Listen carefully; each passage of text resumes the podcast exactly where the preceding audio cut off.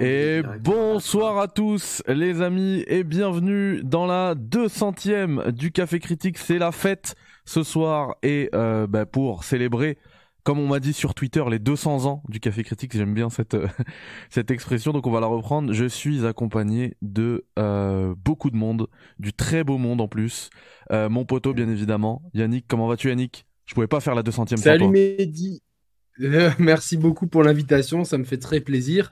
Et euh, bah, j'aurai un petit mot à dire une fois que tous les invités se seront présentés, enfin, auront dit bonjour. En tout cas, ça me fait très plaisir d'être là.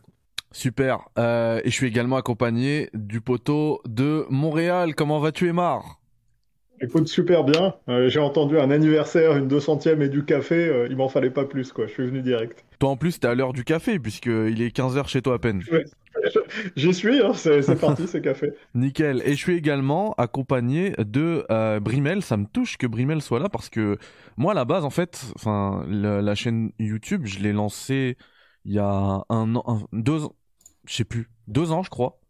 Non, Bon, enfin bref, il y a pas si longtemps, à la base, je, venais de Twitch et, euh, sur Twitch, euh, un de, mes abonnés, et puis euh, finalement, bah, c'est devenu un, bon ami avec qui je converse régulièrement de jeux vidéo euh, et bah c'était Brimel, Brimel donc il vient de Twitch et ça, ça me touche parce qu'en fait c'est un petit peu le, bah, le, parcours du Café Critique hein. ça, ça n'existait même pas avant c'était simplement une, une, une, chaîne Twitch de gaming et puis euh, Brimel c'est un, un, gars avec qui j'aime beaucoup euh, discuter parce que en fait il a des goûts euh, en termes de jeux vidéo qui sont euh, aux opposés des miens et, euh, et, du coup, ça me pousse un petit peu à, à, aller goûter à autre chose dans le jeu vidéo. Du coup, voilà. Bonsoir Brimel, et ça me touche vraiment que tu sois là. Bah, bonsoir Mehdi, bah, ça, me, ça, me, touche beaucoup euh, d'être là aussi, d'avoir été invité. Euh, je me rappelle quand ta chaîne Twitch, c'était, euh, tu, faisais, tu faisais beaucoup de, beaucoup de Fortnite. Mhm. Et t'avoir suivi là vraiment ton ascension, l'ouverture de TX, de Critique, de Critics.org, c'est dingue. Et pour la 200ème du café, ça me fait très plaisir et très très très chaud au cœur de bah, d'être là avec un, avec un casting quand même assez exceptionnel, faut dire. Ah, c'est clair. Euh, et d'ailleurs, il manque quelqu'un, mais on va en reparler euh, euh, rapidement. Juste, je voulais saluer bien évidemment le chat. Merci à tous d'être là. Désolé pour le retard, mais vous savez, c'est normal. Ça aurait pas été un, vrai café critique s'il n'y avait pas un bon 6-7 minutes de retard. C'est normal. C'est logique. C'est logique. Et du coup, Yannick, tu voulais ajouter quelque chose? Ouais, bah en fait, euh, je voulais faire un petit mot pour les, les 200, puisque euh, nous, on s'est rencontrés euh, autour d'un jeu qui, qui célèbre les liens entre les humains, c'est Death Stranding. c'est limite un, un, coup du hasard qu'on se soit rencontrés et connectés comme ça. donc j'ai organisé une super émission. Tu je te connaissais pas, tu m'as demandé à participer. Moi j'ai dit allez, tu sais comment je marche, hein, je marche au feeling. Et en fait depuis est née une très belle amitié. Et j'ai vu euh, donc, euh, moi je te connaissais pas, je vais être honnête, je te connaissais pas avant. Et en fait, euh, j'ai vu mhm. entre guillemets de, Critics c'est Mehdi, l'homme derrière Critics, bah, de devenir vraiment quelqu'un de d'ultra pointu dans le milieu du jeu vidéo, avec notamment tu es une des des figures emblématiques maintenant d'IGN France. Tu, euh, tu as le Café Critiques, tu es intervenant dans plein d'émissions, tu, tu as un touche-à-tout, tu, tu, tu, fais du jeu vidéo, on l'a vu avec Maze, on, a, on, attend Barbelé avec impatience. Tu vas inaugurer euh, du rétro gaming et euh, voilà, et avant tout, tu es un super ami. Donc je suis ravi d'être là pour la 200e. Je serai là pour la 300, la 400 et la 500e au moins. Et puis après, euh, on verra, Inch'Allah, ce qui se passe. Mais en tout cas, franchement, Sartek frérot, ça me fait vraiment, vraiment plaisir. Et félicitations parce que tu as bas un travail monstrueux. La vraie question, c'est euh, comment euh, tu fais à dormir, mais je pense que tu prends tellement de café que tu dors pas, et du coup, c'est Exactement. mener à bien tous ces projets. La réponse est dans le titre de l'émission, dans le nom de l'émission. Euh, merci à Christophe Huet pour le, ce joli don, franchement, c'est c'est dingue. merci beaucoup. Bravo pour les 200, qui nous dit bravo pour les 200, content de voir ce un super casting ce soir. Merci infiniment Christophe Huet, Christophe Huet qui attend, comme moi, le PSVR 2 dont on va parler ce soir.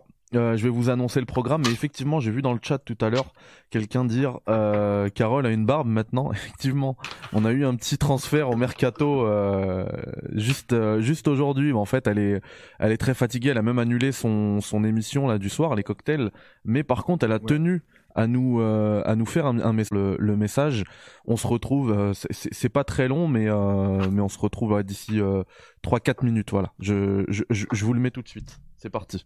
Ça marche. Mehdi, salut à tous. J'espère que vous allez bien et que vous passez une très bonne soirée. J'aurais dû être avec vous ce soir en direct, mais c'est finalement pas possible. Donc merci Mehdi de me permettre d'être quand même un petit peu avec vous en vidéo. Euh, je vais pas parler des heures, je vous rassure. Je suis marseillaise, je peux parler très longtemps. Euh, mais là, je voulais juste souhaiter une très très bonne 200e euh, à Mehdi. 200 cafés critiques, c'est pas rien. Donc bravo déjà pour tout ce que tu fais euh, dans le jeu vidéo, pour toute l'énergie que tu émets. T'es quelqu'un d'authentiquement passionné, je le sais. T'adores le jeu vidéo et ça se voit. Donc continue comme ça. merci et bravo pour Maze aussi. Si vous n'avez pas encore joué à Maze, c'est un excellent jeu. Je me suis régalée. Euh, d'ailleurs, je prépare une critique, j'allais dire une critique, faire un petit jeu de mots, je sais c'était nul, ça n'est pas très grave, mais bravo, t'as du talent, donc n'arrête pas, continue à mettre des, projets en place et à faire ce que tu fais, c'est vraiment très très cool. Euh, j'avais vraiment envie de te le dire, c'est aussi pour ça que je fais cette vidéo. Je voulais aussi te euh, féliciter par avance pour ta nouvelle émission Rétro Café. Tu sais comment j'adore le rétro, je suis très très nostalgique et je trouve que c'est cool de proposer ce genre de choses, d'autant que toi tu vas jouer sur les bécanes d'origine, sur euh, écran cathodique. Donc c'est la full expérience rétro. Et moi j'adore ça. Je vais regarder de près, évidemment. Euh, j'adore les anciens jeux. Moi ça me, fait du bien euh, de repenser à toutes ces années. On a un peu le même avis sur le, sur le rétro. Et je trouve que c'est vraiment cool d'apporter ça en plus sur ta chaîne et plus globalement sur, sur YouTube. Ensuite, tu m'as demandé de te parler de mon RE préféré et de te dire pourquoi c'était mon résident préféré. C'est très difficile pour moi de départager le remake du 1 qui est sorti en 2002 sur GameCube et Resident Evil 4 parce que je les aime vraiment j'ai envie de dire autant les deux, mais pour des raisons différentes. Mais là, je dois choisir et euh, donc j'ai envie de dire que c'est Resident Evil 4, mon RE préféré. C'est vraiment un jeu qui m'aura profondément marqué. J'ai adoré son rythme. Euh, c'est un Resident Evil qui garde vraiment l'ADN des premiers épisodes, je trouve, mais tout en allant vers quelque chose de, beaucoup plus action. Mais sans aller trop loin, tu vois, moi j'ai pas trop aimé, euh, j'ai pas du tout aimé RE5 même et RE6. Je trouve que RE4, justement, c'est la, balance idéale. Il a porté plein de choses. Euh, un bestiaire plus étoffé, euh, il y avait cette dimension euh, d'amélioration avec le vendeur. C'était un, Resident Evil différent et à la fois pour moi c'est vraiment un pur Resident Evil. C'est le dernier hein, euh, chapeauté par euh, Shinji Mikami avant de, quitter Capcom. C'est peut-être aussi pour ça qu'il a une saveur particulière pour moi. Je trouve qu'il est euh, voilà il est excellent. Il y a tout ce qu'il faut dans ce jeu, l'ambiance, le rythme, le gameplay. il y a vraiment eu un avant un après. C'est vraiment un jeu d'ailleurs qui a inspiré pas mal d'autres jeux. Resident 4. Là je suis trop contente du remake. Je suis comme une tarée.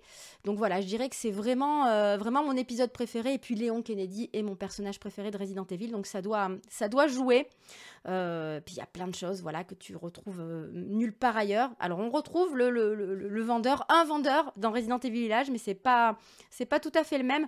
Mais en tout cas voilà cette, euh, cet aspect là la dimension en fait qu'apportait RE4 pour moi beaucoup de changements effectivement un peu plus action mais tout ça fait que ça reste pour moi un monument du jeu vidéo un monument du survival horror et je pense qu'il aura vraiment marqué beaucoup beaucoup de joueurs. Donc voilà tu me diras ce que tu en penses, mais RE4 pour moi, c'est vraiment le meilleur des RE, mais suivi de très près évidemment par, euh, par 2002. Le 2 aussi. Bon, je les aime tous. Code Vero aussi, très très bon. Bon, et j'ai beaucoup aimé le 7 et j'ai beaucoup aimé Village. Oui, il faut que je m'arrête, je sais, il fallait juste que je parle de mon RE préféré. Resident Evil 4, votez euh, pour lui. Voilà. Bon, bah, c'était un plaisir d'être avec vous les amis, je vous fais plein de bisous, bisous Mehdi, encore une bonne 200ème, amusez-vous bien et à très très vite. Ciao Et voilà, donc c'est vraiment super gentil euh, de sa part. Je la remercie vraiment euh, du fond du cœur, vraiment. Euh, ces mots qui me qui me touchent. Je vois aussi des mots dans le chat aussi qui me touchent beaucoup. Donc merci à vous parce que c'est pas c'est pas c'est pas moi. Franchement, il y aurait pas de il y aurait pas de café s'il y avait pas bah, déjà les participants avec qui on peut discuter et puis vous pour nous écouter, va mettre des messages, réagir, etc. C'est euh, grâce à vous. Donc euh, vraiment euh, merci, merci. avant qu'on qu'on commence sur le programme du jour, je voulais aussi dire puisqu'en plus il y a, y a Valalax qui a fait un, un, un don de 2 euros. Merci à toi Valalax. vous avez dans la description le lien du Patreon, mais en fait ça marche aussi sur YouTube. J'ai mis un message sur YouTube. Euh, tous ceux qui prennent des cafés là, même à 1 euro et ne serait-ce que un mois, même si c'est que un mois que vous coupez après un 1 euro, euh, je vous fais, alors c'est, je vous offre, c'est euh, Maze plus un dessous de verre du Café Critics. Donc celui-ci, celui-ci il est un peu Il a un peu, euh, il a un peu morflé. J'adore ce dessous de verre. Ouais, voilà. Y- Yannick, il l'a, hein, il l'a sorti la dernière fois. Mais euh, Ouais, et du coup, voilà, pour euh, les grandes occasions. ça plus Maze pour euh, pour 1 euro. Donc, euh, au lieu de faire des dons, c'est ce que je voulais dire en fait. Au lieu de faire des dons, faites plutôt ça. Au moins, moi, ça me ça me ça me rassurerait. Je pourrais vous je pourrais vous envoyer euh, je pourrais pardon vous envoyer tout ça. Désolé. Du coup, on commence, on va parler de euh, Fire Emblem, euh, les gars. Alors aujourd'hui, on va beaucoup parler de Twitter, hein, puisque bien sûr, je sais que l'éléphant là dans la pièce, c'est la fameuse discussion qui a qui a tant fait parler euh, le, tweet que j'ai mis, etc. où euh, où j'ai bien piqué et que je me suis bien fait piquer en retour, hein, mais c'est normal, c'est le jeu. Euh, du coup, on y reviendra, mais sur Twitter, quand j'ai lancé en fait Fire Emblem Engage, j'ai mis c'est un Advance Wars like. Et là encore, je me suis fait démonter. Certains, ouais, tu connais rien, c'est Fire Emblem, Intelligent System, c'est Fire Emblem et tout. Et en vrai, en regardant les dates, j'étais pas sûr, hein, mais en regardant les dates, leur premier projet, c'était un Famicom Wars. Donc en fait, la famille des Wars. Ça sort deux ans avant le tout premier Fire Emblem. Bon après, il y, en a eu, Exactement. il y en a eu sur plein d'autres euh, supports. hein. Il y a eu un Super Famicom Wars. Il y a eu un. Alors ça a été annulé, mais il y avait, il y avait, il y avait un 64 Wars de prévu et il faisait partie de tous ces jeux annulés euh, dans, la- dans la, de la génération 64.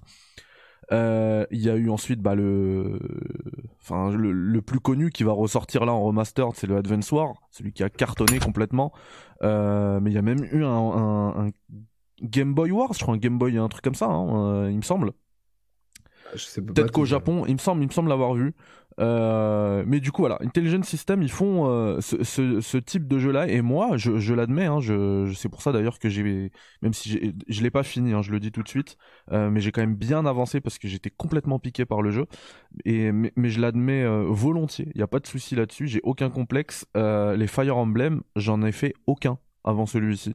C'était pas un jeu qui me, en fait, j'ai jamais trouvé le temps de les faire et ça m'a jamais, euh, ça m'a jamais attiré et je savais pas du tout que c'était un jeu qui se jouait comme un Advance War quoi. C'est pour ça que j'ai dit que c'était un Wars like.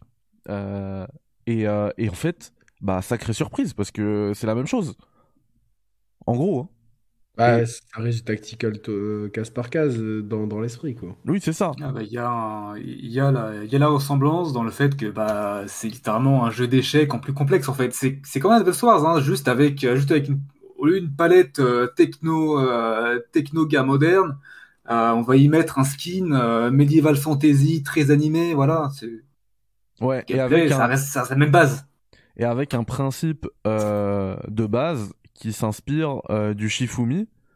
Euh, en gros, t'as le, t'as la, enfin c'est pas la, c'est pas le pierre feuille ciseau, mais c'est pas pierre feuille et ciseau, hein, c'est le, la hache, la C'est le lance. triangle des armes. Ouais, c'est ça.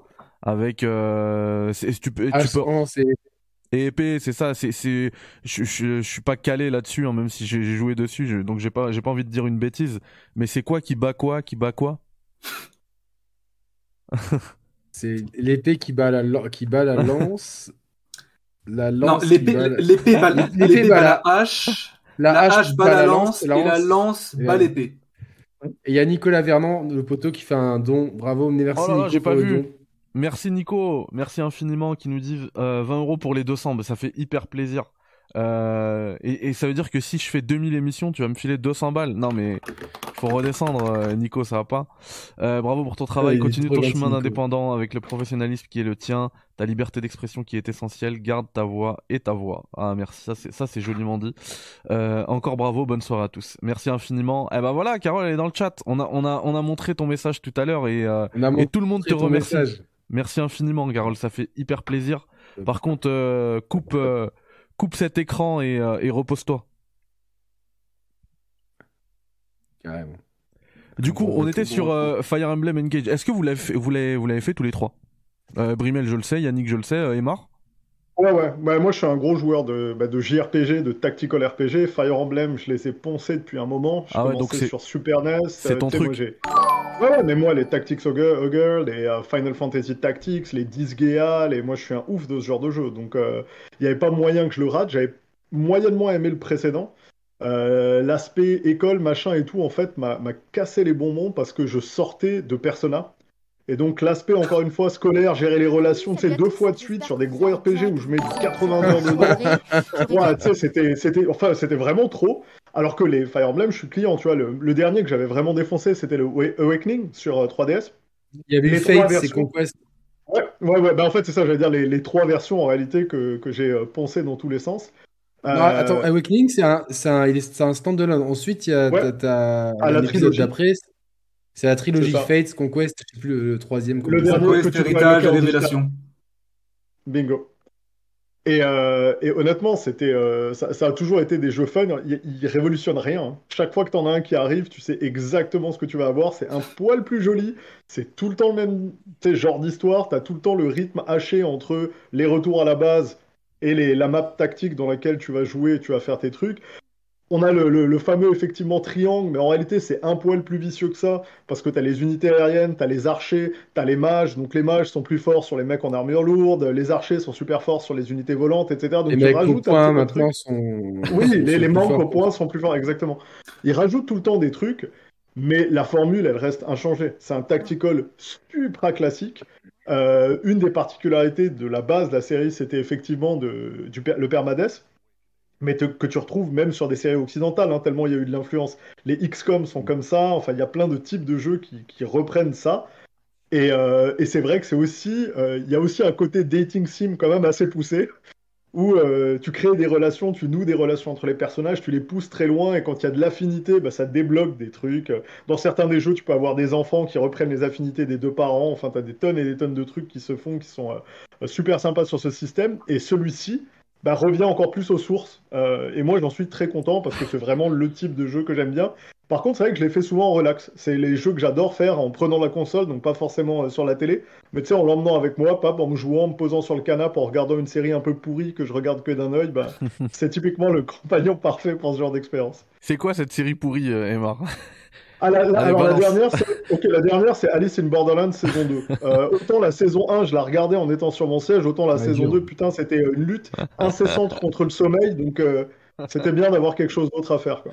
Alors moi, j'ai une question pour toi, Emar, le, puriste euh, du coup de Fire Emblem.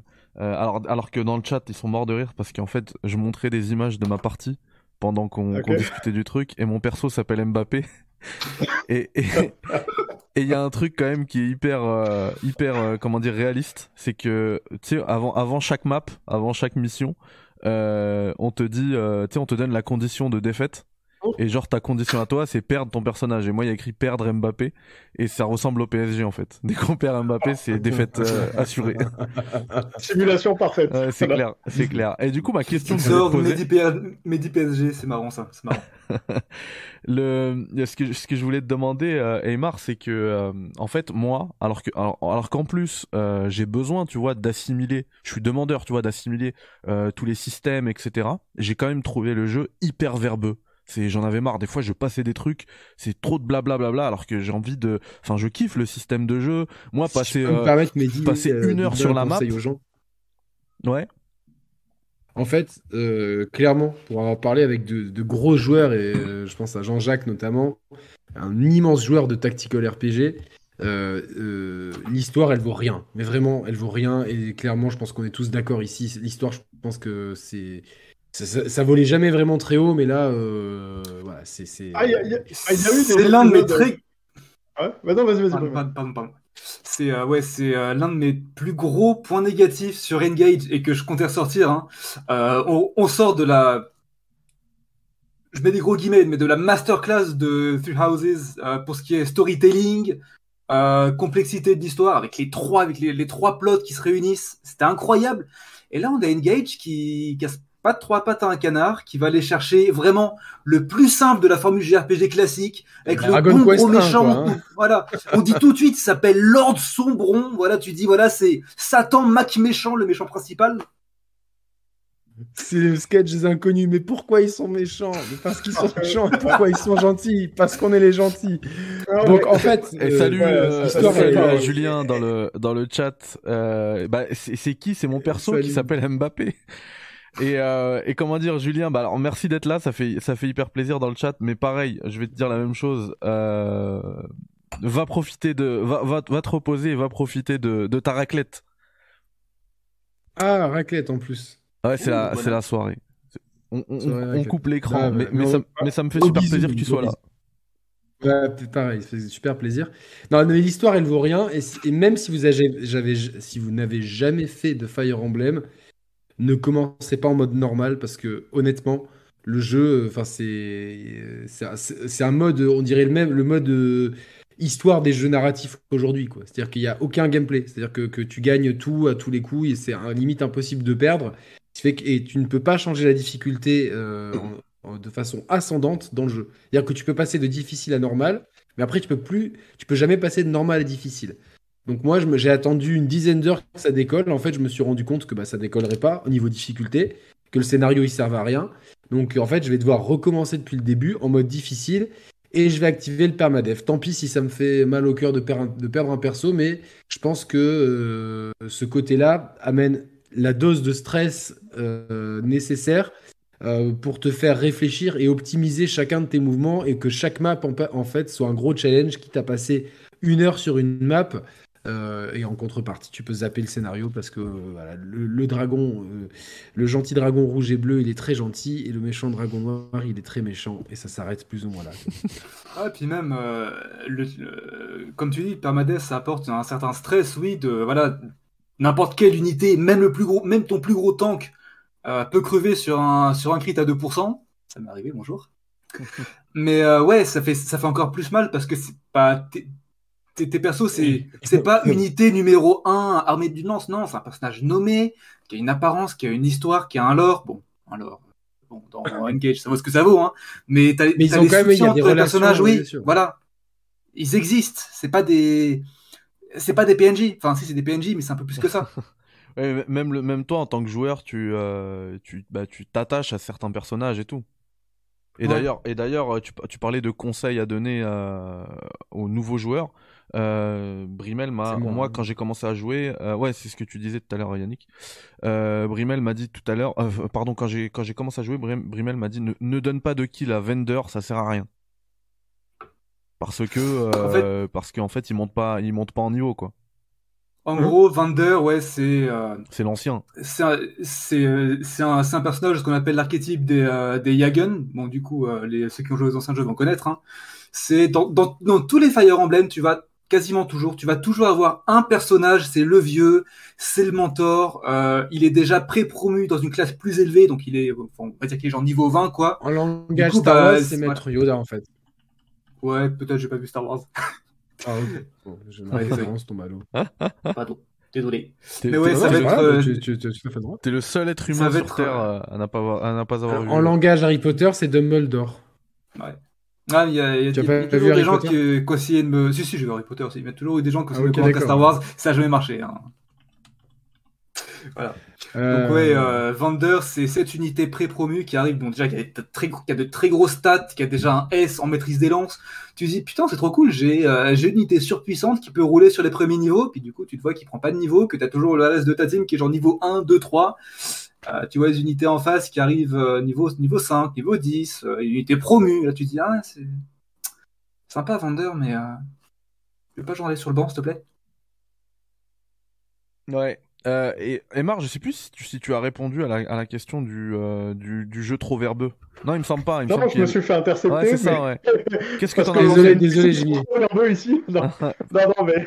Parce que moi, tu vois, même en tant que néophyte, ce que, ce que je te disais tout à l'heure, je suis preneur et demandeur, tu vois, de ces tutos et tout, mais à un moment donné, c'était trop. Je voulais, moi, me retrouver dans la map, parce que quand je me retrouve dans une map, dans une mission, et je sais qu'elle va durer euh, trois quarts d'heure, une heure et tout, ben là, je, là, je kiffe. C'est comme ça que je kiffe le jeu. Mm.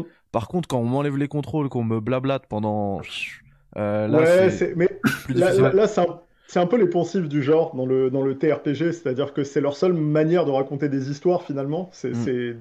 entre et quand l'histoire est intéressante, c'est pas vraiment un problème. C'est vrai. tu te laisses entraîner, il n'y a pas de souci. Ici, effectivement, comme elle est passable, et je te dirais, euh, tu, le retrouves de toute façon avec des, des jeux. Hein, par exemple, Triangle Strategy qui était sorti, qui est aussi un tactical, tour par tour, etc il a des phases quand tu arrives vers la fin où je te promets que tu as des chapitres, tu touches pas la manette quoi. Tu es juste à regarder les mecs qui défilent et qui se blablatent. Et en plus, l'histoire pour le coup est intéressante. Enfin, il y a des trucs qui sont cool, il y a des persos intéressants.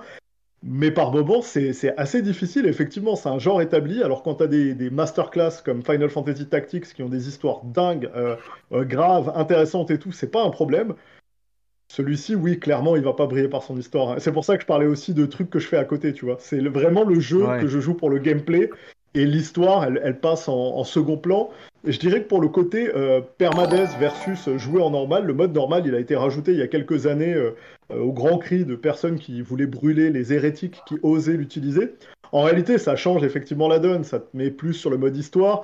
Et ce qui rend les combats faciles, c'est que tu sens que l'IA, elle est pas faite pour ça.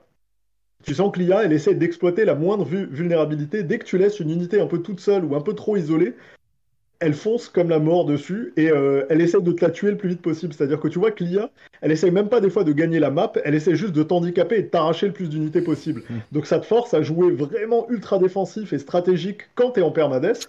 Mais quand tu l'es pas, tu t'en fous. Hein. T'envoies limite des unités decoy pour qu'elles aillent te la buter de l'autre côté de la map, tu fais le ménage et tu, tu roules effectivement, comme le disait Yannick, tu roules sur le jeu.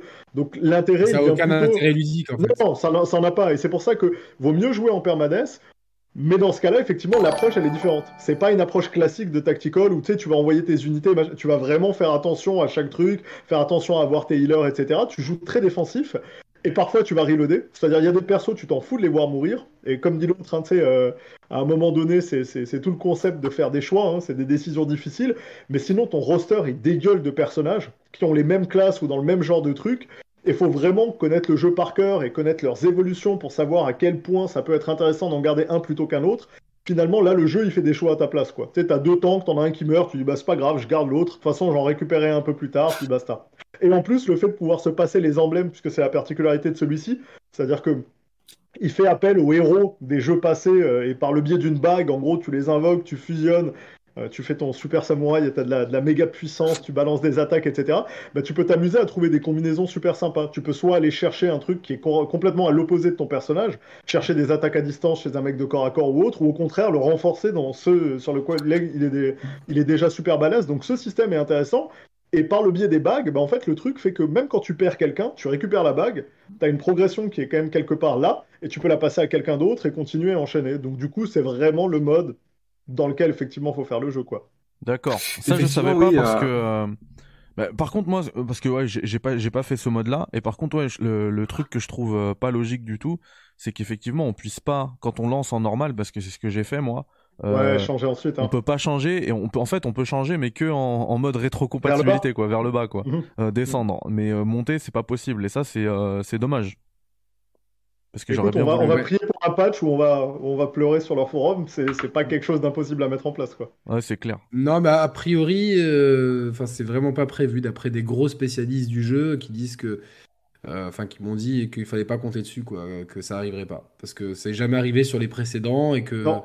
Euh, donc il n'y avait pas de raison qu'en fait ça arrive dans celui-là aussi quoi. Il faut vraiment euh, se faire, se faire violence et, Bah, et, et au- ne pas hésiter. Moi j'ai un pote, il me dit ne pas hésiter à regarder des vidéos de gros joueurs en fait qui jouent à ça à fond pour comprendre un petit peu comment ils jouent au début et euh, donc du coup euh, après pouvoir appréhender parce que si tu comm- le fait même de commencer en normal je me suis rendu compte moi je dis mais je fais en fait je fais un peu n'importe quoi je, genre euh, tu sais tu, tu, tu vas un peu à droite à gauche et tu il y a aucune notion de, de tactique vraiment t'es là tu c'est juste euh, j'avance jusqu'à l'ennemi tant pis si je me prends un coup il tape pas très fort moi je vais taper plus fort et, et donc euh, fi- Ouais, au final le plaisir ludique il, est- il a, a pas d'intérêt donc Ouais. euh, voilà Brimel tu voulais dire un truc euh, il me semble que je t'ai coupé Ouais, t'inquiète, c'est pas grave. hein. Ouais, euh, bah, on s'est parlé de mode difficile. Bah, après, il y a, il y, a, il y a le mode difficile, on a un mode difficile plus, on a le mode maddening, anciennement appelé lunatique. Et euh, il me semble que sur les opus 3DS, t'avais en DLC un mode lunatique plus. Ouais. Donc euh, oui, ça, ça dit, euh, bon, ça, beaucoup, de spécialistes disent non, mais on n'aura pas de mode, de mode plus difficile. Eh les gars, euh, ça s'est déjà fait sur d'autres jeux avant. hein. Bon, on parlera pas du, du lunatique plus de, de Awakening, hein, qui est une purge monumentale, qui est pas équilibrée. Voilà. Mais non, c'est tout, à- c'est tout à fait possible. C'est tout à fait possible. Ce qui était impossible, je disais, c'était de, fait, de- d'un- de- qu'ils implémentent le, la possibilité de, de changer de normal à difficile en pleine partie. Ah Hum, Ouais, bon, ça. ça, ça aurait qu'un sens honnêtement. hein. Ouais, C'est ce que m'ont dit des, des, des, des Ouais. potes à moi. Donc, Pardon. euh, Pardon, j'ai euh, j'ai pardon, j'ai mal compris ce que tu as dit, mais ouais, non, pour, pour le coup, enfin, je pense honnêtement que monter difficulté en milieu de ta partie, ce serait un... ça sert pas à grand chose, tu vois. Genre, je vois l'idée, euh, je vois l'idée de se dire, Ah, moi, voilà, clairement, ça m'aurait ça Voilà. m'aurait permis d'éviter de, de recommencer à zéro, tu vois, Ouais. clairement. de perdre 10 heures ouais. C'est pas grave. Bon après l'avantage c'est que c'est que c'est jouable comme le disait tout à l'heure Emma en nomade. moi je l'ai pris avant de dormir au lit. après je, je la pose, je joue sur le PC. Enfin non, c'est une fois que t'es piqué, tu peux y jouer où tu veux. C'est ça qui est bien. Ouais, puis le, le, format même, tu sais, le format même du tactical RPG fait que ça. tu peux y aller map par map et ça peut être de 15 minutes à 40 minutes ou peu importe, mais c'est super facile à picorer comme jeu. Euh, comparé à un JRPG dans lequel tu peux être lancé, tu sais pas exactement euh, euh, combien de temps le donjon va te prendre et machin. Ici, c'est quand même, tu, tu, sais à quoi tu t'engages, hormis les, les parties de la main story qui peuvent être les plus longues. Les autres maps que tu fais, c'est du 15 minutes, quoi. Ça se picore, tu peux, tu peux revenir à, à l'infini. Il y a du contenu extrêmement généreux. Ils ont fait des efforts, il y a du doublage de partout. tu sais, le, enfin, le jeu, effectivement, hormis le fait que l'histoire est, une platitude, euh, c'est super triste, quoi. Tu sais, euh, l'histoire de l'élu qui revient, qui pète des gueules, bon, euh, on l'a vu un milliard de fois, il n'y a, y a pas de gros twist, il n'y a, pas de grands rebondissements, y a... mais en termes d'efficacité, game system, ça livre, et en fait, je trouve que c'est toujours bon signe quand tu as envie de, passer rapidement toutes les cinématiques pour aller au gameplay, c'est que le gameplay t'a quand même attrapé quelque part. Et celui-là, je, le trouve vraiment, vraiment solide là-dessus. Ouais, mais je suis d'accord. Le gameplay de d'Engage, c'est ça qui est ultra solide. Bah déjà, rien que le fait que tu puisses avoir, bah tu dises voilà, euh, je veux que tel per... je veux par exemple mon gros tank euh, soit ultra mobile avec euh, l'emblème de Sigurd. Euh, tu tapes un dash de 15 cases plus momentum, voilà plus 15 d'attaque, c'est incroyable. Mais je trouve ça vraiment vraiment c'est un énorme gâchis que ce gameplay, gameplay aux petits oignons, hein, vraiment très très cool, soit gâché justement par son histoire parce que j'ai parlé à euh, j'ai parlé à certaines personnes qui disaient non, mais Fire Emblem, ça a jamais vraiment été très sérieux.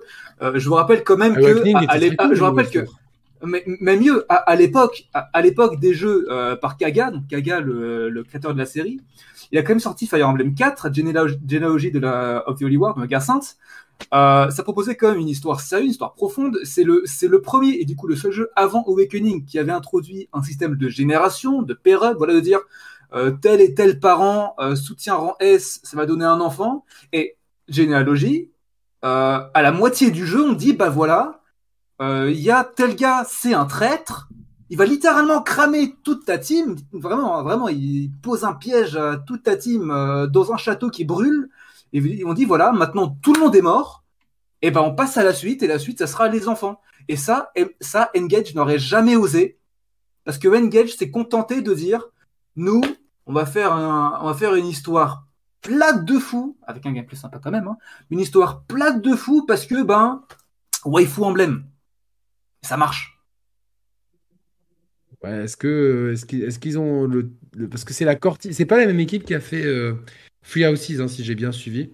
Euh, il y a deux équipes distinctes qui ont, euh, au sein de, du développeur qui ont bossé dessus. Et ça, c'est, je pense que on revient, au, je pense, d'après mes potes. moi, je, vous cite des, des, potes qui sont des limites qui jouent qu'à ça et qui m'ont dit que c'était vraiment genre le quand tu maîtrisais que le gameplay il était juste euh, mm. phénoménal de, profondeur. Le gameplay est vraiment incroyable. Ouais. Bah, avec le fait que là tu dises voilà, tu, tu, prends littéralement deux parties en fait. Vraiment le, je, considère que les personnages et les emblèmes c'est deux parties distinctes qui servent à construire un personnage et c'est ouf. Et euh, mais euh, Engage me donne quand même l'impression que euh, bon déjà euh, Engage sort pour l'anniversaire, je crois que c'est des 35 ans de la série. Voilà, donc, ça doit être ça, ouais, c'est vieux. Voilà, voilà, ils se sont dit bon, pour célébrer un peu l'histoire de la licence, on va sortir un jeu qui est pas forcément centré sur l'histoire, mais qui va bah. vraiment célébrer les jeux précédents. Le premier c'était 88. Bah, ouais, oh putain. Ouais, ouais au Japon, ouais. Parce que j'avais j'avais regardé. Ah non, pardon, pardon. Fire Emblem c'était 90. 88, c'est Famicom Wars, justement. Hmm. Ce, dont je parlais tout à l'heure. Ah ouais. Et voilà. alors, du coup, je vais, on va faire un tour de table pour boucler un petit peu ce, premier acte sur Fire Emblem. Euh, toi, Emar, qui connais très bien la, licence, euh, est-ce que, un, tu conseilles ce jeu-là? Au possesseur de Switch Et deux, où est-ce que tu le places dans la, dans la licence? Parce que j'entends beaucoup de gens parler de, de Three Houses. Est-ce que, enfin, je te demande pas un classement, mais est-ce que genre c'est au, au, niveau? Est-ce que c'est on est nettement en dessous? Est-ce qu'on est nettement au-dessus? Enfin voilà. Bah, écoute, pour moi, est-ce que je le conseille euh, clairement? Après, il faut être sensible au tactical RPG, donc euh, c'est ou au jeu tactique en général. Euh, mm-hmm. c'est vraiment un sous-genre hein, du RPG qui a ses aficionados qui, comme moi, lâchent pas l'affaire sur des tonnes de jeux depuis des années. Et il est à partir du moment où tu joues un tactical RPG, tu sais que l'histoire, c'est pas nécessairement leur point fort. Il y en a très peu que je vois arriver avec des histoires qui vraiment livrent et t'emportent. très souvent c'est secondaire et l'aspect le plus intéressant est la relation entre les personnages. C'est vraiment le cast et la manière dont il interagit qui a tendance à t'embarquer plus que l'histoire qui souvent est super linéaire fatalement. Euh, celui-ci, sincèrement, c'est un jeu solide qui retourne un peu plus aux fondamentaux, euh, qui vient vraiment à ce que la série est capable de livrer de meilleur. L'histoire n'est pas incroyable, mais même pour un débutant, même pour un nouveau venu, même pour un ancien, il va y avoir des tonnes de plaisir dans le gameplay pur. Il va être extrêmement solide. Free Houses, il y a des gens qui l'ont adoré. Je te dis, moi, je l'ai fait à un mauvais timing. Mais alors, vraiment un mauvais timing où le système de jeu est bon, l'histoire est super intéressante, mais la manière de la livrer, et je te dis ça, je suis dans Hogwarts. Le, je suis rythme, encore il est dans une horrible. école. Ouais, je suis encore dans une école. Tu sais, genre, les jeux d'écoliers, là, je, je commence à. Et- oui, et j'avais fait il y a pas longtemps pour me rattraper euh, la série des, des Judgment, Lost Judgment. Donc, euh, moi, j'avais retourné tous les Yakuza, je les avais pas encore fait. Lost Judgment, le plot intégral se tourne autour d'un lycée. Donc, j'étais là, mais. Tu sais, les lycées japonais, j'en peux plus. Hein. Donc, euh, donc forcément, moi, j'étais. En termes de timing, c'était très, très mauvais. Donc, moi, je le préfère à Free Houses au moment où je l'ai fait. Je suis sûr que si j'y retourne dans une autre période, mon avis, il pourrait changer. Mais il reste, dans les, il reste dans les plus sympas de la saga. Même si l'histoire est pas dingue, sincèrement, le gameplay est tellement bon, quoi, que c'est le genre de jeu, je sais que dans X années, j'y retournerai juste pour le plaisir de me faire des maps, tu vois. Tellement je les trouve bonnes. Et tellement j'aime le gameplay avec les emblèmes et autres. Et tu sais, la créativité que ça permet, je trouve ça vraiment, vraiment cool. Top. Euh, Brimel, à ton tour. Alors, je suis très d'accord avec Emar. Euh, bon, je suis pas forcément d'accord avec Three Houses parce que je- pour moi, il fait partie de mon top 3. De mon top 3. Euh, je considérais que. si- je, je vais faire un, je vais faire un top 3, pas un gros classement. hein. mais mon, mon Fire Emblem préféré, ce serait Path of Radiance, donc l'épisode GameCube, celui qui m'a fait découvrir la série. Voilà. Euh, surtout parce que Ike est un excellent. J'aime beaucoup le personnage de Ike. Hein. On va en reparler Le de deuxième, GameCube aujourd'hui, hein, ce soir. Ah ouais, alors. Euh, je mettrai Genealogy of the Holy War et donc Tracia 776 du coup, parce que, parce que ça va avec en deuxième. Euh, Three en troisième, mais Engage j'ai pas loin. Je, je, je parle très mal de l'histoire d'Engage, euh, mais c'est un jeu qui essaye des choses, euh, qui tente un cara, un design un peu plus moderne. On voit que voilà, on voit que des, des personnages très hauts en couleur, qui ont des designs, voilà, des tenues ou du maquillage qui, qui aurait rien à voir avec ce qu'un Fire Emblem proposerait. Euh, j'ai vu, j'ai j'ai vu certains qui disaient voilà, oh, bah dis donc, euh, tel ou tel personnage euh, ressemble beaucoup à un design de VTuber. Ouais, pourquoi pas C'est marrant. Dans l'idée, c'est marrant. Puis le gameplay, le gameplay est excellent. Euh, je suis arrivé, j'ai vu les premiers trailers.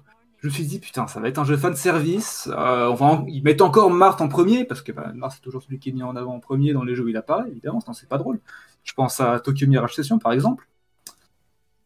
Mais Même, finalement, euh, bah, euh, des Smash. Ouais, même les Smash, bah ouais, bah, avant, ouais. ouais. Ouais, bah parce, parce que Mars, du coup, c'était le, ouais, celui qui était faire découvrir la, la série euh, aux Occidentaux, parce qu'avant c'était une série uniquement japonaise. J'ai même une petite anecdote si, si, euh, si ça t'intéresse, si ça intéresse tout le monde. C'est-à-dire qu'au moment où. euh, parce que Marth, il apparaît dans l'épisode euh, Melee, si je me trompe pas. Ouais. Donc l'épisode GameCube. euh, et en fait, au moment où ils le sortent aux États-Unis, euh, Nintendo of America se demande s'ils vont pas enlever le perso. Parce qu'ils se disent que personne ne le connaît, parce que Marth sort d'un des premiers Fire Emblem, ou je connaissais même le premier, il me semble. Donc, euh, C'est le, le tout premier, ouais. le tout premier, donc c'est un personnage iconique au Japon, mais pas du tout en Occident. Et donc ils se disent, mais à quoi bon? Et en fait, euh, à ce moment-là, Nintendo essaye de, pousser Fire Emblem, ils se disent, non, mais au contraire, ça va donner aux gens envie de s'intéresser à cette saga.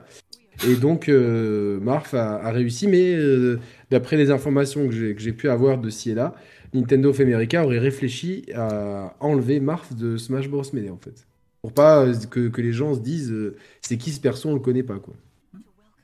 Et dire que, euh, dire que sans Smash Melee, on aurait, enfin, sans un jeu de baston sur GameCube, on aurait peut-être, on aurait peut-être pas la, la série, la série euh, ici, quoi. C'est, ouf, ça, c'est incroyable. Voilà. C'est ouais ouais, c'est sûr que ça a gagné, ça a aidé à gagner hein. en popularité et ils mettent souvent les personnages. Et moi, franchement, il y a pas mal de de persos d'anciens Fire Emblem.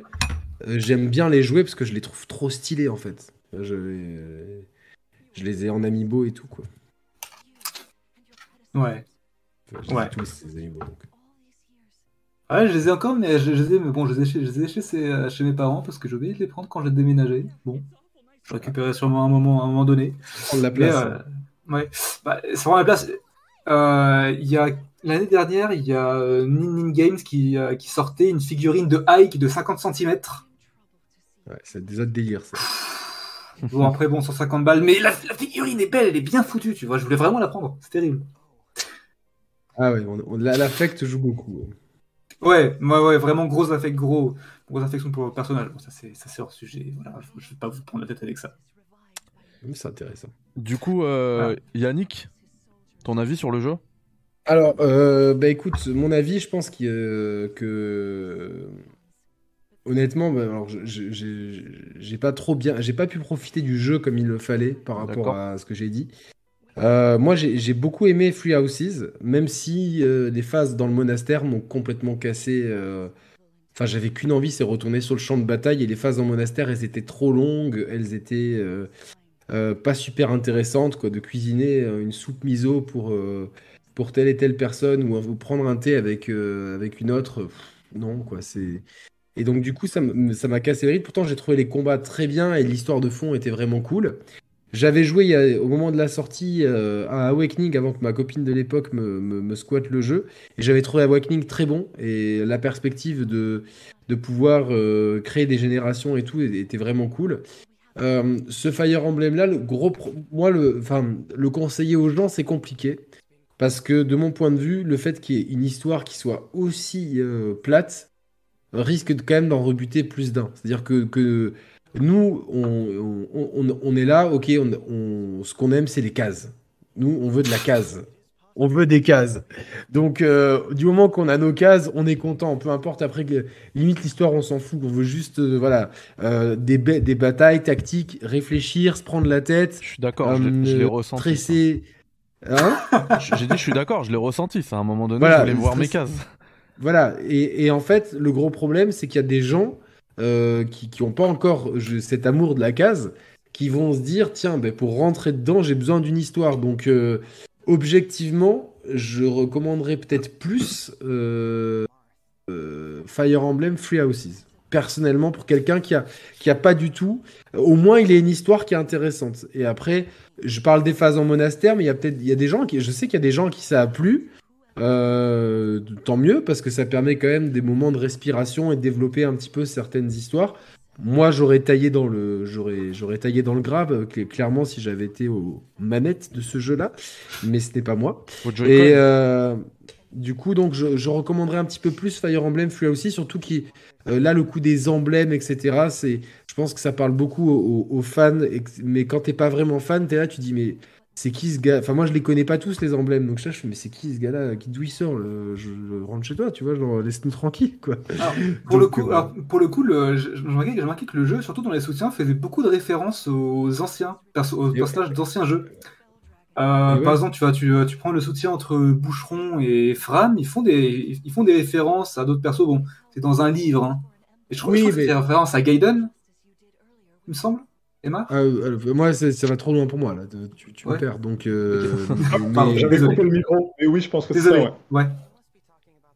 Désolé. Mais tu vois, voilà, je, je- peut-être que, que non seulement, voilà, il y a, il y a- il y a ce côté euh, euh, histoire qui est pas ouf, mais en plus, il y a tout le côté fan service que quand t'es quand t'es pas déjà fan, t'as t'as l'impression que tu fais ah ouais.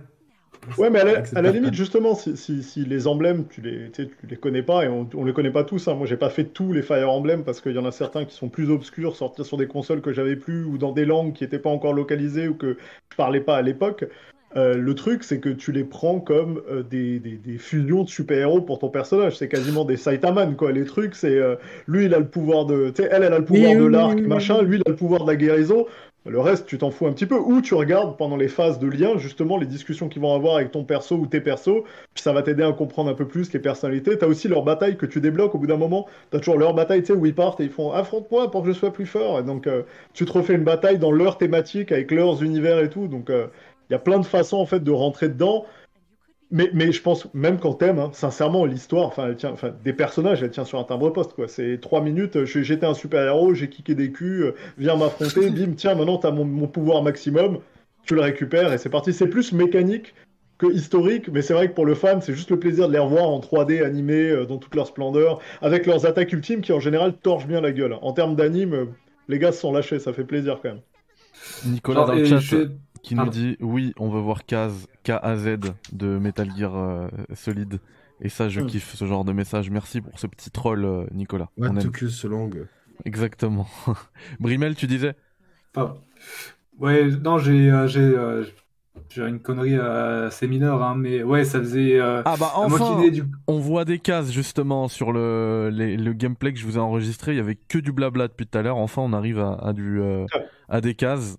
Et avec le fameux, le fameux écran euh, condition de, de défaite, perdre Mbappé. Bref, vas-y Brimel.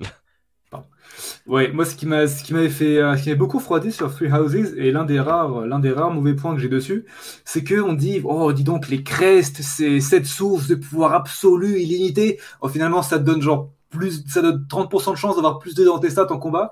Et là, t'a- t'arrives dans Engage, euh, tu joues un emblème, tu dis, oh, alors là, t'actives cet emblème, tu peux te téléporter à 10 cases et tu peux nuke, tu peux absolument nuke un ennemi. euh, un peu plus loin de là où t'arrives. Et tu dis putain, mais c'est ça, c'est ça qui est marrant, c'est ça le pouvoir en fait, c'est ça qui est cool. Merci Engage, merci d'avoir, euh, merci d'avoir sorti une mécanique vraiment déséquilibrée de fou, mais qui reste marrante en fait. Déséquilibrée, mais quand même assez limitée pour que ça, pour que ça te carry pas la, la game out tout seul quoi. Mais ouais, merci Engage. Alors, avant qu'on termine ce, qu'on boucle ce, chapitre, il y a un message qui revient beaucoup de mythes. Il veut absolument qu'on en parle, et moi j'étais pas du tout au courant, donc je vais vous poser la question. hein, Peut-être que vous n'êtes pas au courant non plus. Euh, qui me dit qu'il y a un problème de traduction en anglais qui n'est pas de, de la version, je sais pas, c'est pas la même la même que la version Jap. Moi, je suis pas du tout au courant de ça. Alors la version Jap a, euh, a quelques différences avec la version anglaise, notamment sur les soutiens au rang, les soutiens de rang A et S.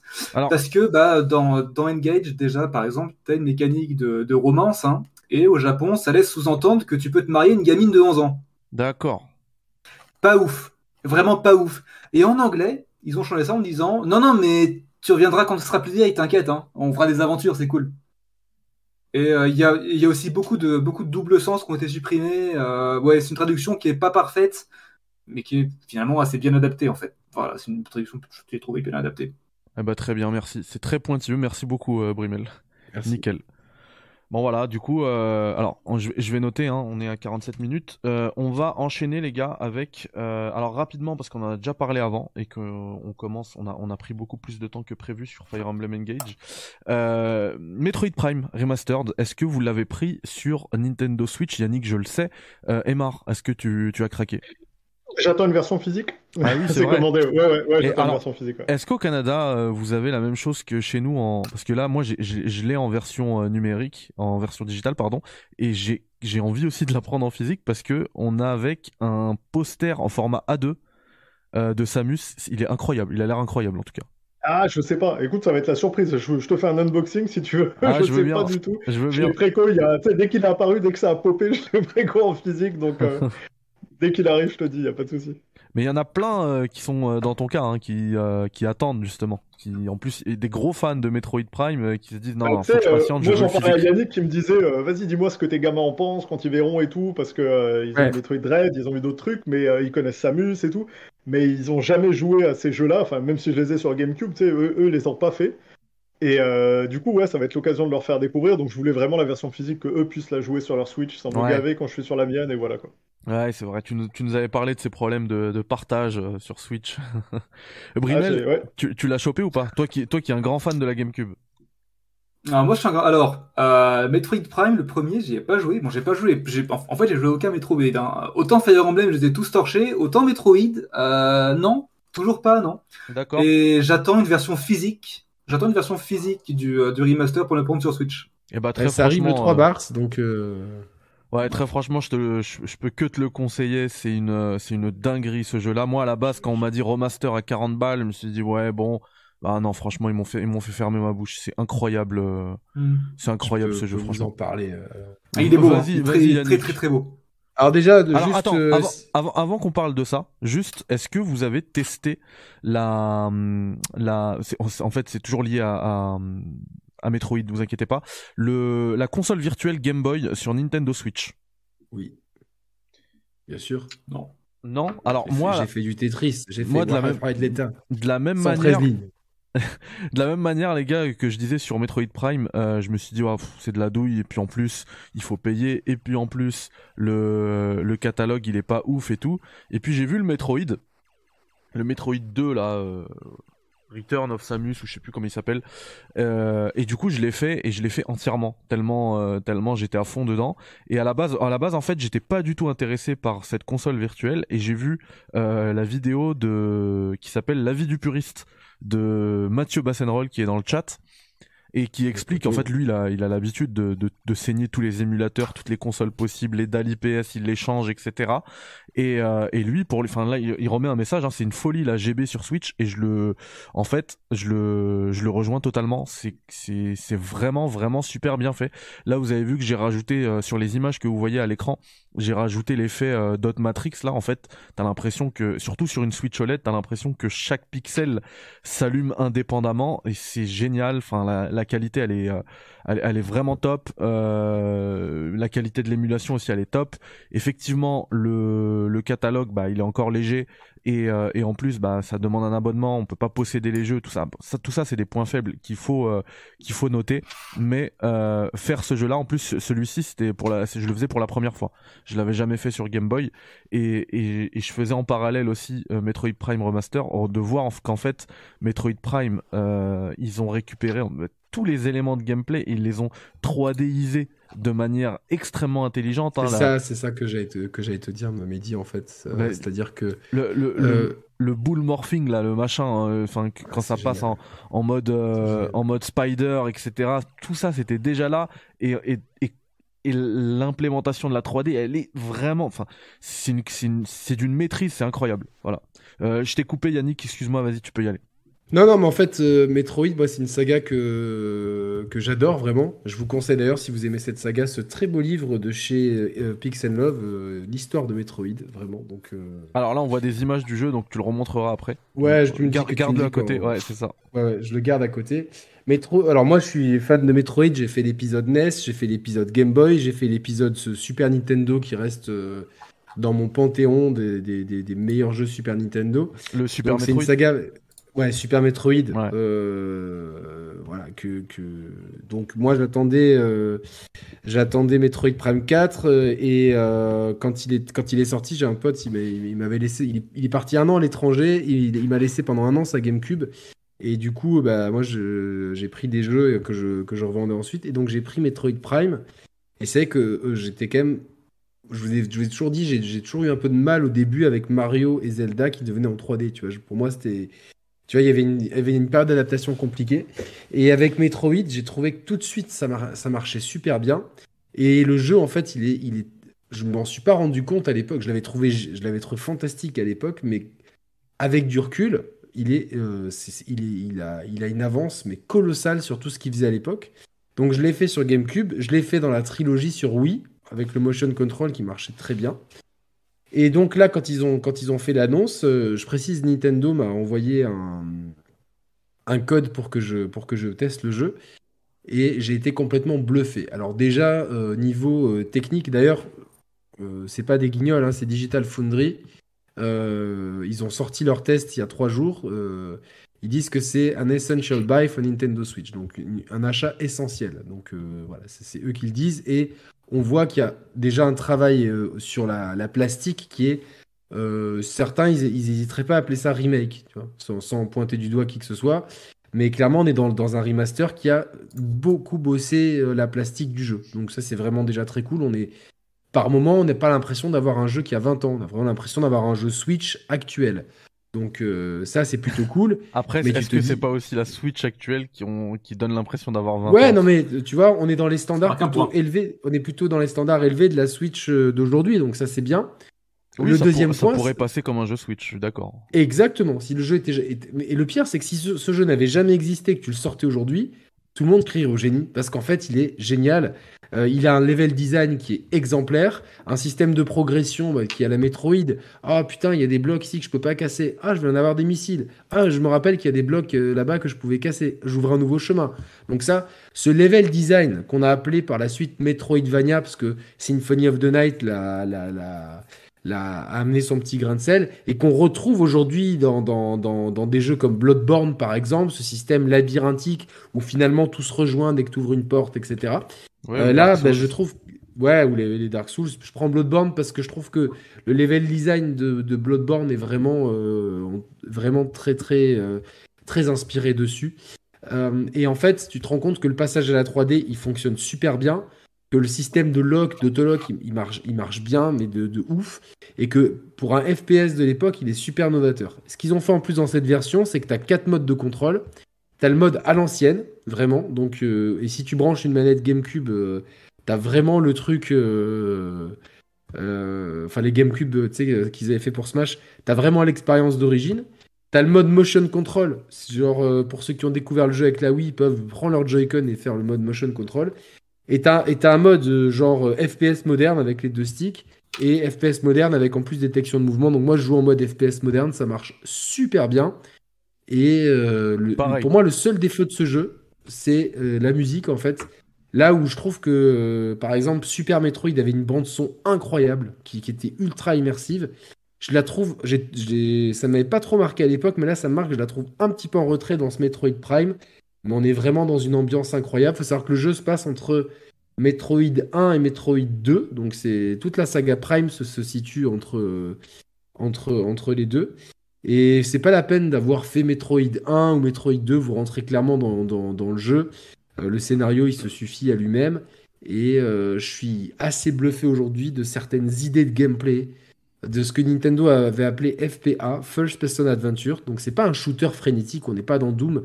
Il y a même beaucoup de moments où on shoot pas, on est plus dans l'observation euh, et la mémorisation. Et comme dans un Dark Souls, tu as zéro indication, on va pas te dire va là, t'as pas comme dans Hogwarts Legacy un chemin euh, sur la minimap, tu dois juste te rappeler ah mais attends, où est-ce que j'ai vu un petit bloc que je peux casser maintenant que j'ai ce pouvoir? Ah, c'était là, c'était là. Donc, tu... c'est vrai qu'il y a pas mal de backtracking et de tiens, mais où est-ce que je dois aller, etc. Mais moi, j'apprécie les jeux qui me prennent pas par la main, qui me font un peu réfléchir, qui me, qui me forcent à me concentrer. Le seul défaut que je pourrais vraiment lui donner, à part le, son aujourd'hui, c'est que euh, j'aurais quand même aimé d'un système de sauvegarde, euh, de checkpoint en fait. Parce que là, c'est vraiment, on a le, les sauvegardes à l'ancienne, dans une salle de sauvegarde. Mm. Tu, peux jouer 40 minutes, si tu meurs, bah, tu as perdu tes 40 minutes et tout ce que tu as. Il faut, se, fini. il faut se docker pour enregistrer. Voilà, il faut, faut... donc moi j'aurais bien aimé quelques checkpoints histoire de euh, bah, moderniser un petit peu. Avec un remaster, c'était l'occasion effectivement d'ajouter des petits trucs et euh, bah, occasion manquée. C'est ça. Pour le coup. Euh, mais sinon, euh, ça reste euh, un jeu grandiose, un jeu. Alors, moi, il y a un truc, il y a un truc aussi que je veux dire, c'est là, au niveau de la map. Moi, c'est un problème que j'ai avec les jeux vidéo. Je trouve que les maps sont de moins en moins lisibles. Il y a beaucoup trop d'informations et tout. Là, la map, c'est nickel en fait. Tu, tu la vois, tu vois exactement quelle salle est fermée encore, quelle salle t'as vu, etc. Ça permet justement de t'aider dans ce travail. la modélisation 3D de, de la map, elle est super bien. Mm. Quand tu vois la catastrophe de la map de Hogwarts Legacy euh, euh, à Poudlard, en fait, genre quand t'es dans ah le château, des fois, tu dis, mais putain, je vais aller là, mais. C'est pas. C'est ultra mal, mal, fichu. Là, c'est super bien. C'est un jeu qui a très très bien vieilli. Euh, j'espère vraiment maintenant qu'on aura le 2 et le 3. Alors, il y a des rumeurs comme quoi il sortirait avec un traitement un peu moindre. Je pense peut-être juste un, un lissage HD. En tout cas, ça reste des jeux. Euh, ou, sur une, euh, ou sur une éventuelle euh, console virtuelle GameCube. Qui sait? Ouais. J'avais entendu des, des, des, rumeurs comme quoi, comme quoi du coup, justement, le, le, retard de la sortie de Metroid Prime 4, en fait, c'est parce que l'équipe qui travaillait dessus, elle a été incorporée à l'équipe de Metroid Prime 1, parce que du coup, ils vont réutiliser les assets, logique. Mais du coup, il travaillerait effectivement aussi sur un remake du, 2 et du 3 euh, qui supplémenterait la, sortie du 4. Bah là, clairement, comme j'ai dit dans mon test, pour moi, la sortie de Metroid Prime Remastered, c'est euh, euh, le début d'une grande phase de communication autour de Metroid Prime 4. Pour moi, je le déjà par Dread. On amorce ça par, par, par, ça. Honnêtement, j'ai parlé du prix. C'est vrai que 40 euros, ça peut paraître un peu cher pour un jeu qui a 20 ans mais il est tellement complet, il est tellement actuel, euh, il est tellement beau graphiquement pour la Switch Euh, il a tellement pas pris de ride. Et, puis la qualité du jeu, Yannick. On parle souvent de préservation euh, du, patrimoine, toi et moi. C'est un jeu Mais ça, c'est un, jeu à voir, quoi. C'est un jeu à faire et surtout euh, maintenant que les gens ils ont un peu l'habitude des Souls où ils sont pas pris par la main, etc. Je suis sûr que ce jeu sort aujourd'hui après la vague Elden Ring où il serait sorti il y a deux ans, il y aurait pas la même, il y y aurait pas le même accueil de certaines personnes.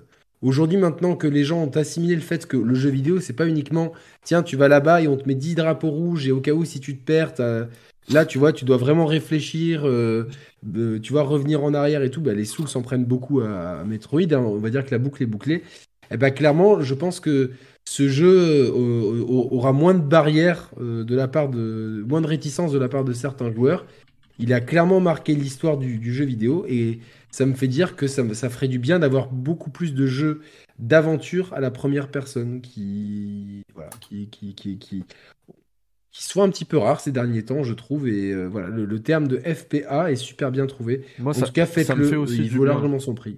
Ça me fait aussi du bien qu'on n'ait pas des, euh, des tutos euh, interminables. ah ouais, ouais, ouais, non, t'es vraiment livré à toi-même. Il y a vraiment un, sentiment de, de solitude terrible dans, dans, et, dans... et, là, tu peux montrer ton bouquin, Yannick. Et en même temps, on va répondre aussi à la question du poteau Mathieu qui nous demande si, comme dans l'original, les sticks sont inversés quand on vise. Alors moi, j'ai pas eu ça. Hein. Non, mais ça se règle, je crois. Ouais. Alors je vais, je vais me permettre d'une petite pique quand même euh, par rapport au jeu, euh, par rapport au prix du coup du, remake. Honnêtement, je préfère avoir euh, un, un, remaster meilleur qu'un remaster, mais bon, mon cas remake à 40 euros, qu'un portage HD de Zelda Skyward Sword à 60 balles. Hein. Je préfère ça en vrai. Hein. Ouais, après, moi, je suis d'accord, mais moi, toutes les questions de prix, euh, je trouve en fait que c'est un peu des faux débats pour moi. C'est-à-dire que euh, rien, rien ne te force à acheter le jeu, rien ne te le force à l'acheter de. Tu peux l'acheter d'occasion. Euh, qu'est-ce que le prix d'une œuvre? Quand tu regardes le prix des jeux Super Nintendo à l'époque, si tu appliques l'inflation d'aujourd'hui, c'est 150 de 200 balles le jeu, 200 euros, tu vois, par rapport à l'inflation qu'on a eue.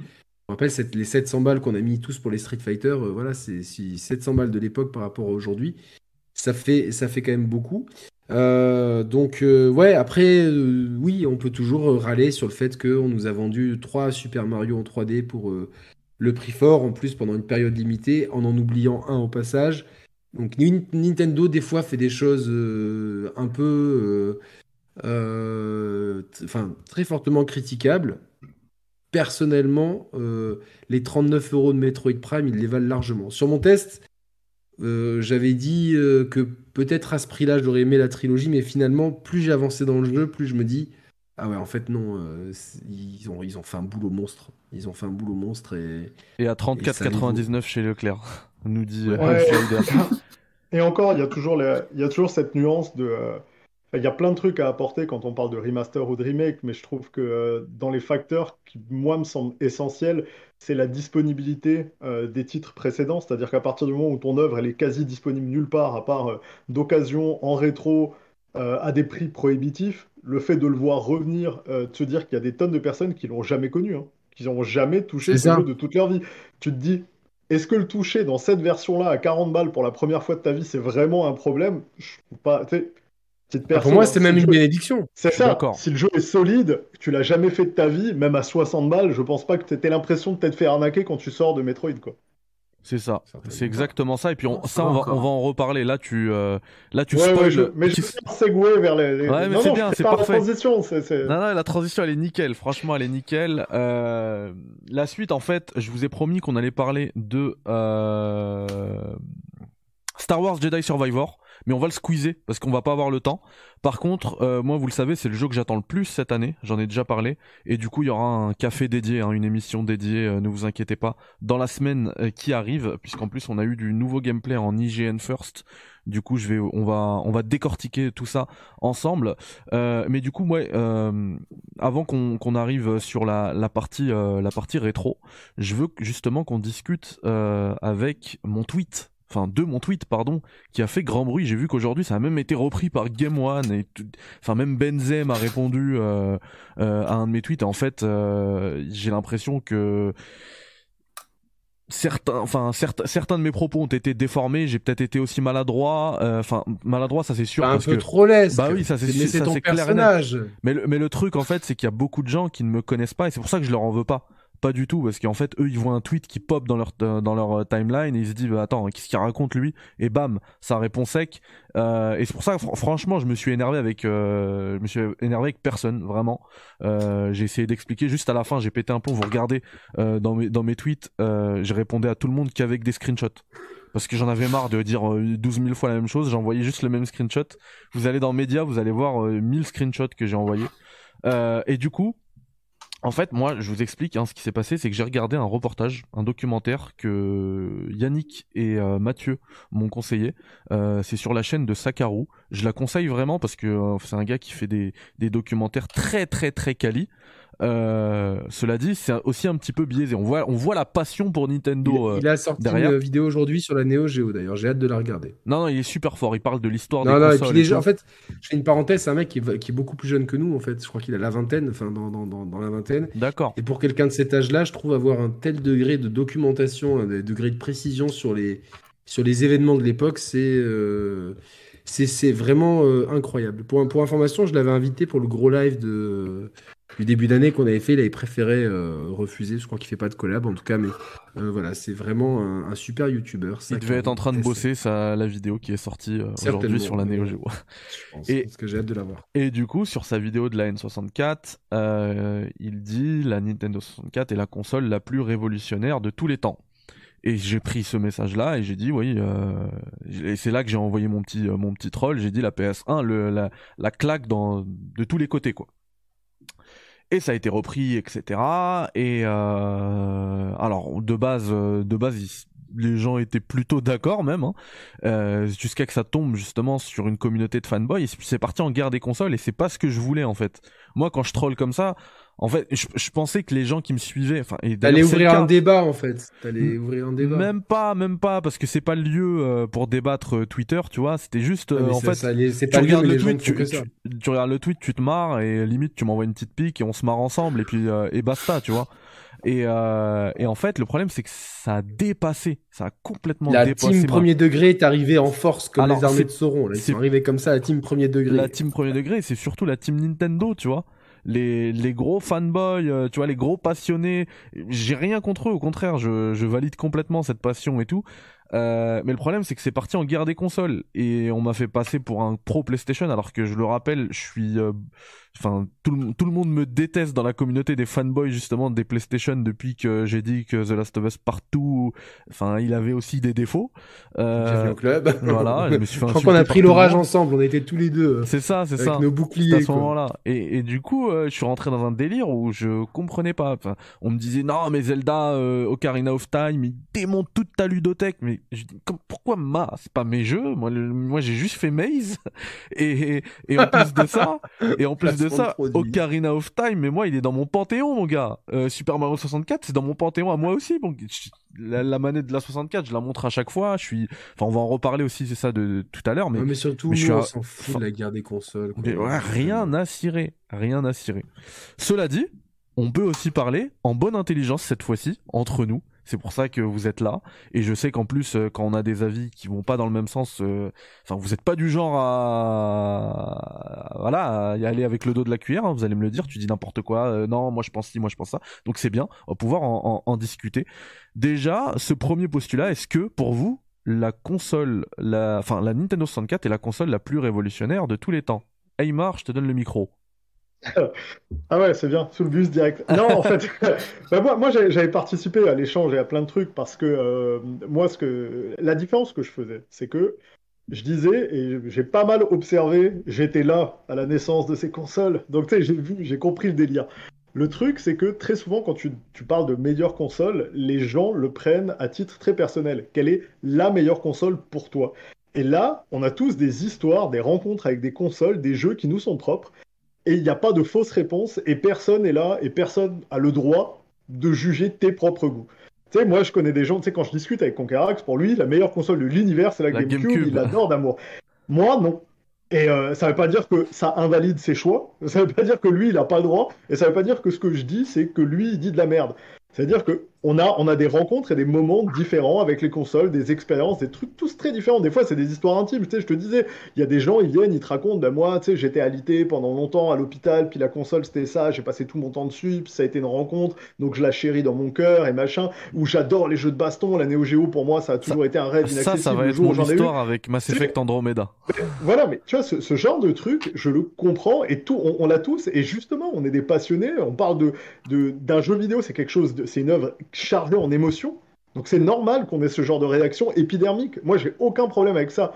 Le truc, c'est que quand on essaye de faire des comparaisons meilleures, plus innovantes, etc., l'aspect intéressant, c'est de faire découvrir des choses aux autres. C'est de, partager, d'échanger. Et du coup, moi, j'essaye de prendre du recul quand on parle de console et de ludothèque. Et je disais pendant longtemps, je disais toujours la Dreamcast, c'est ma console préférée.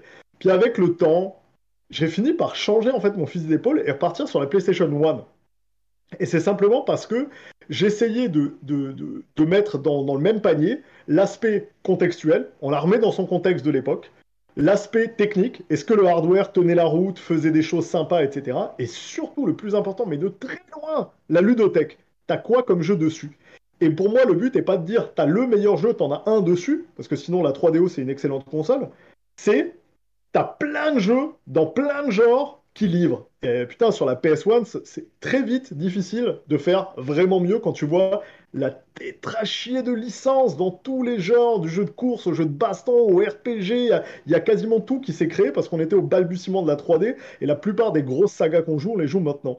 Donc la N64, est-ce que c'est la console la plus innovante de tous les temps pour moi? J'aurais vachement du mal à dire que les innovations qu'elle a portées, qui sont présentes aujourd'hui en termes de hardware et en termes de design, euh, c'était elle qui était à l'origine de toutes celles-là. Je pense qu'elle en a démocratisé énormément. Le Rumble Pack, l'analogique, même si on avait de l'analogique sur Saturn avec Knights, même si le Rumble Pack n'était pas intégré de base et du coup, il euh, fallait le mettre euh, séparément, et puis c'est vraiment quand il a commencé à être intégré aux manettes que ça s'est démocratisé.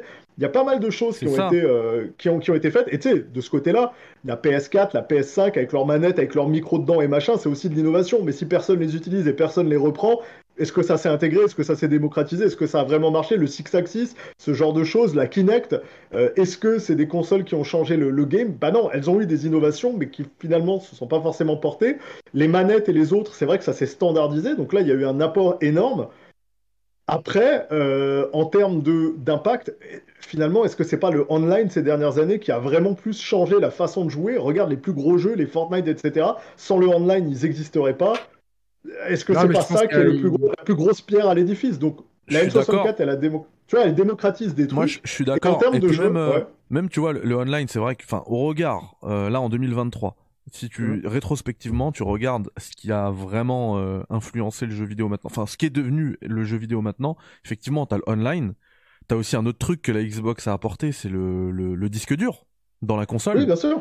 Ah Là, et le, euh, fait de, le, fait de se débarrasser des memory cards, de pas mal de trucs. Ça, mais quand tu regardes, en fait, quand tu regardes la et, même le, et même le online, en fait, quand tu vois, quand bah, parce que parce que on a beaucoup chipoté justement. Tu, tu parlais, tu disais le, le, stick analogique, on, on l'a on l'a on l'a vu ailleurs. Hein. Effectivement, il y a la manette Saturn, il y a la il y a la le la borne d'arcade de ouais. la manette Vectrex. n'importe quelle borne d'arcade la manette Vectrex c'est ça. Et, et, même les vibrations ça existait aussi dans, dans le milieu de l'arcade hein, des trucs qui vibraient il y en avait plein.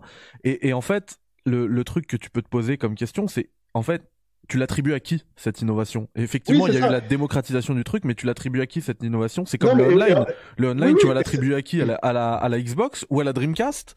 Ouais, euh, non mais c'est exactement le, le, la problématique que je soulignais avec quelqu'un quand je disais le plus dur finalement c'est pas de dire quelle est la meilleure ludothèque ou machin parce que ça on, on arrive à être capable de faire l'exercice c'est de se dire à qui appartient l'innovation et en quoi elle a impacté parce qu'on dit beaucoup Mario 64 si on est cynique on dit ok il reste combien de jeux de plateforme en 3D en 2023 à part Mario?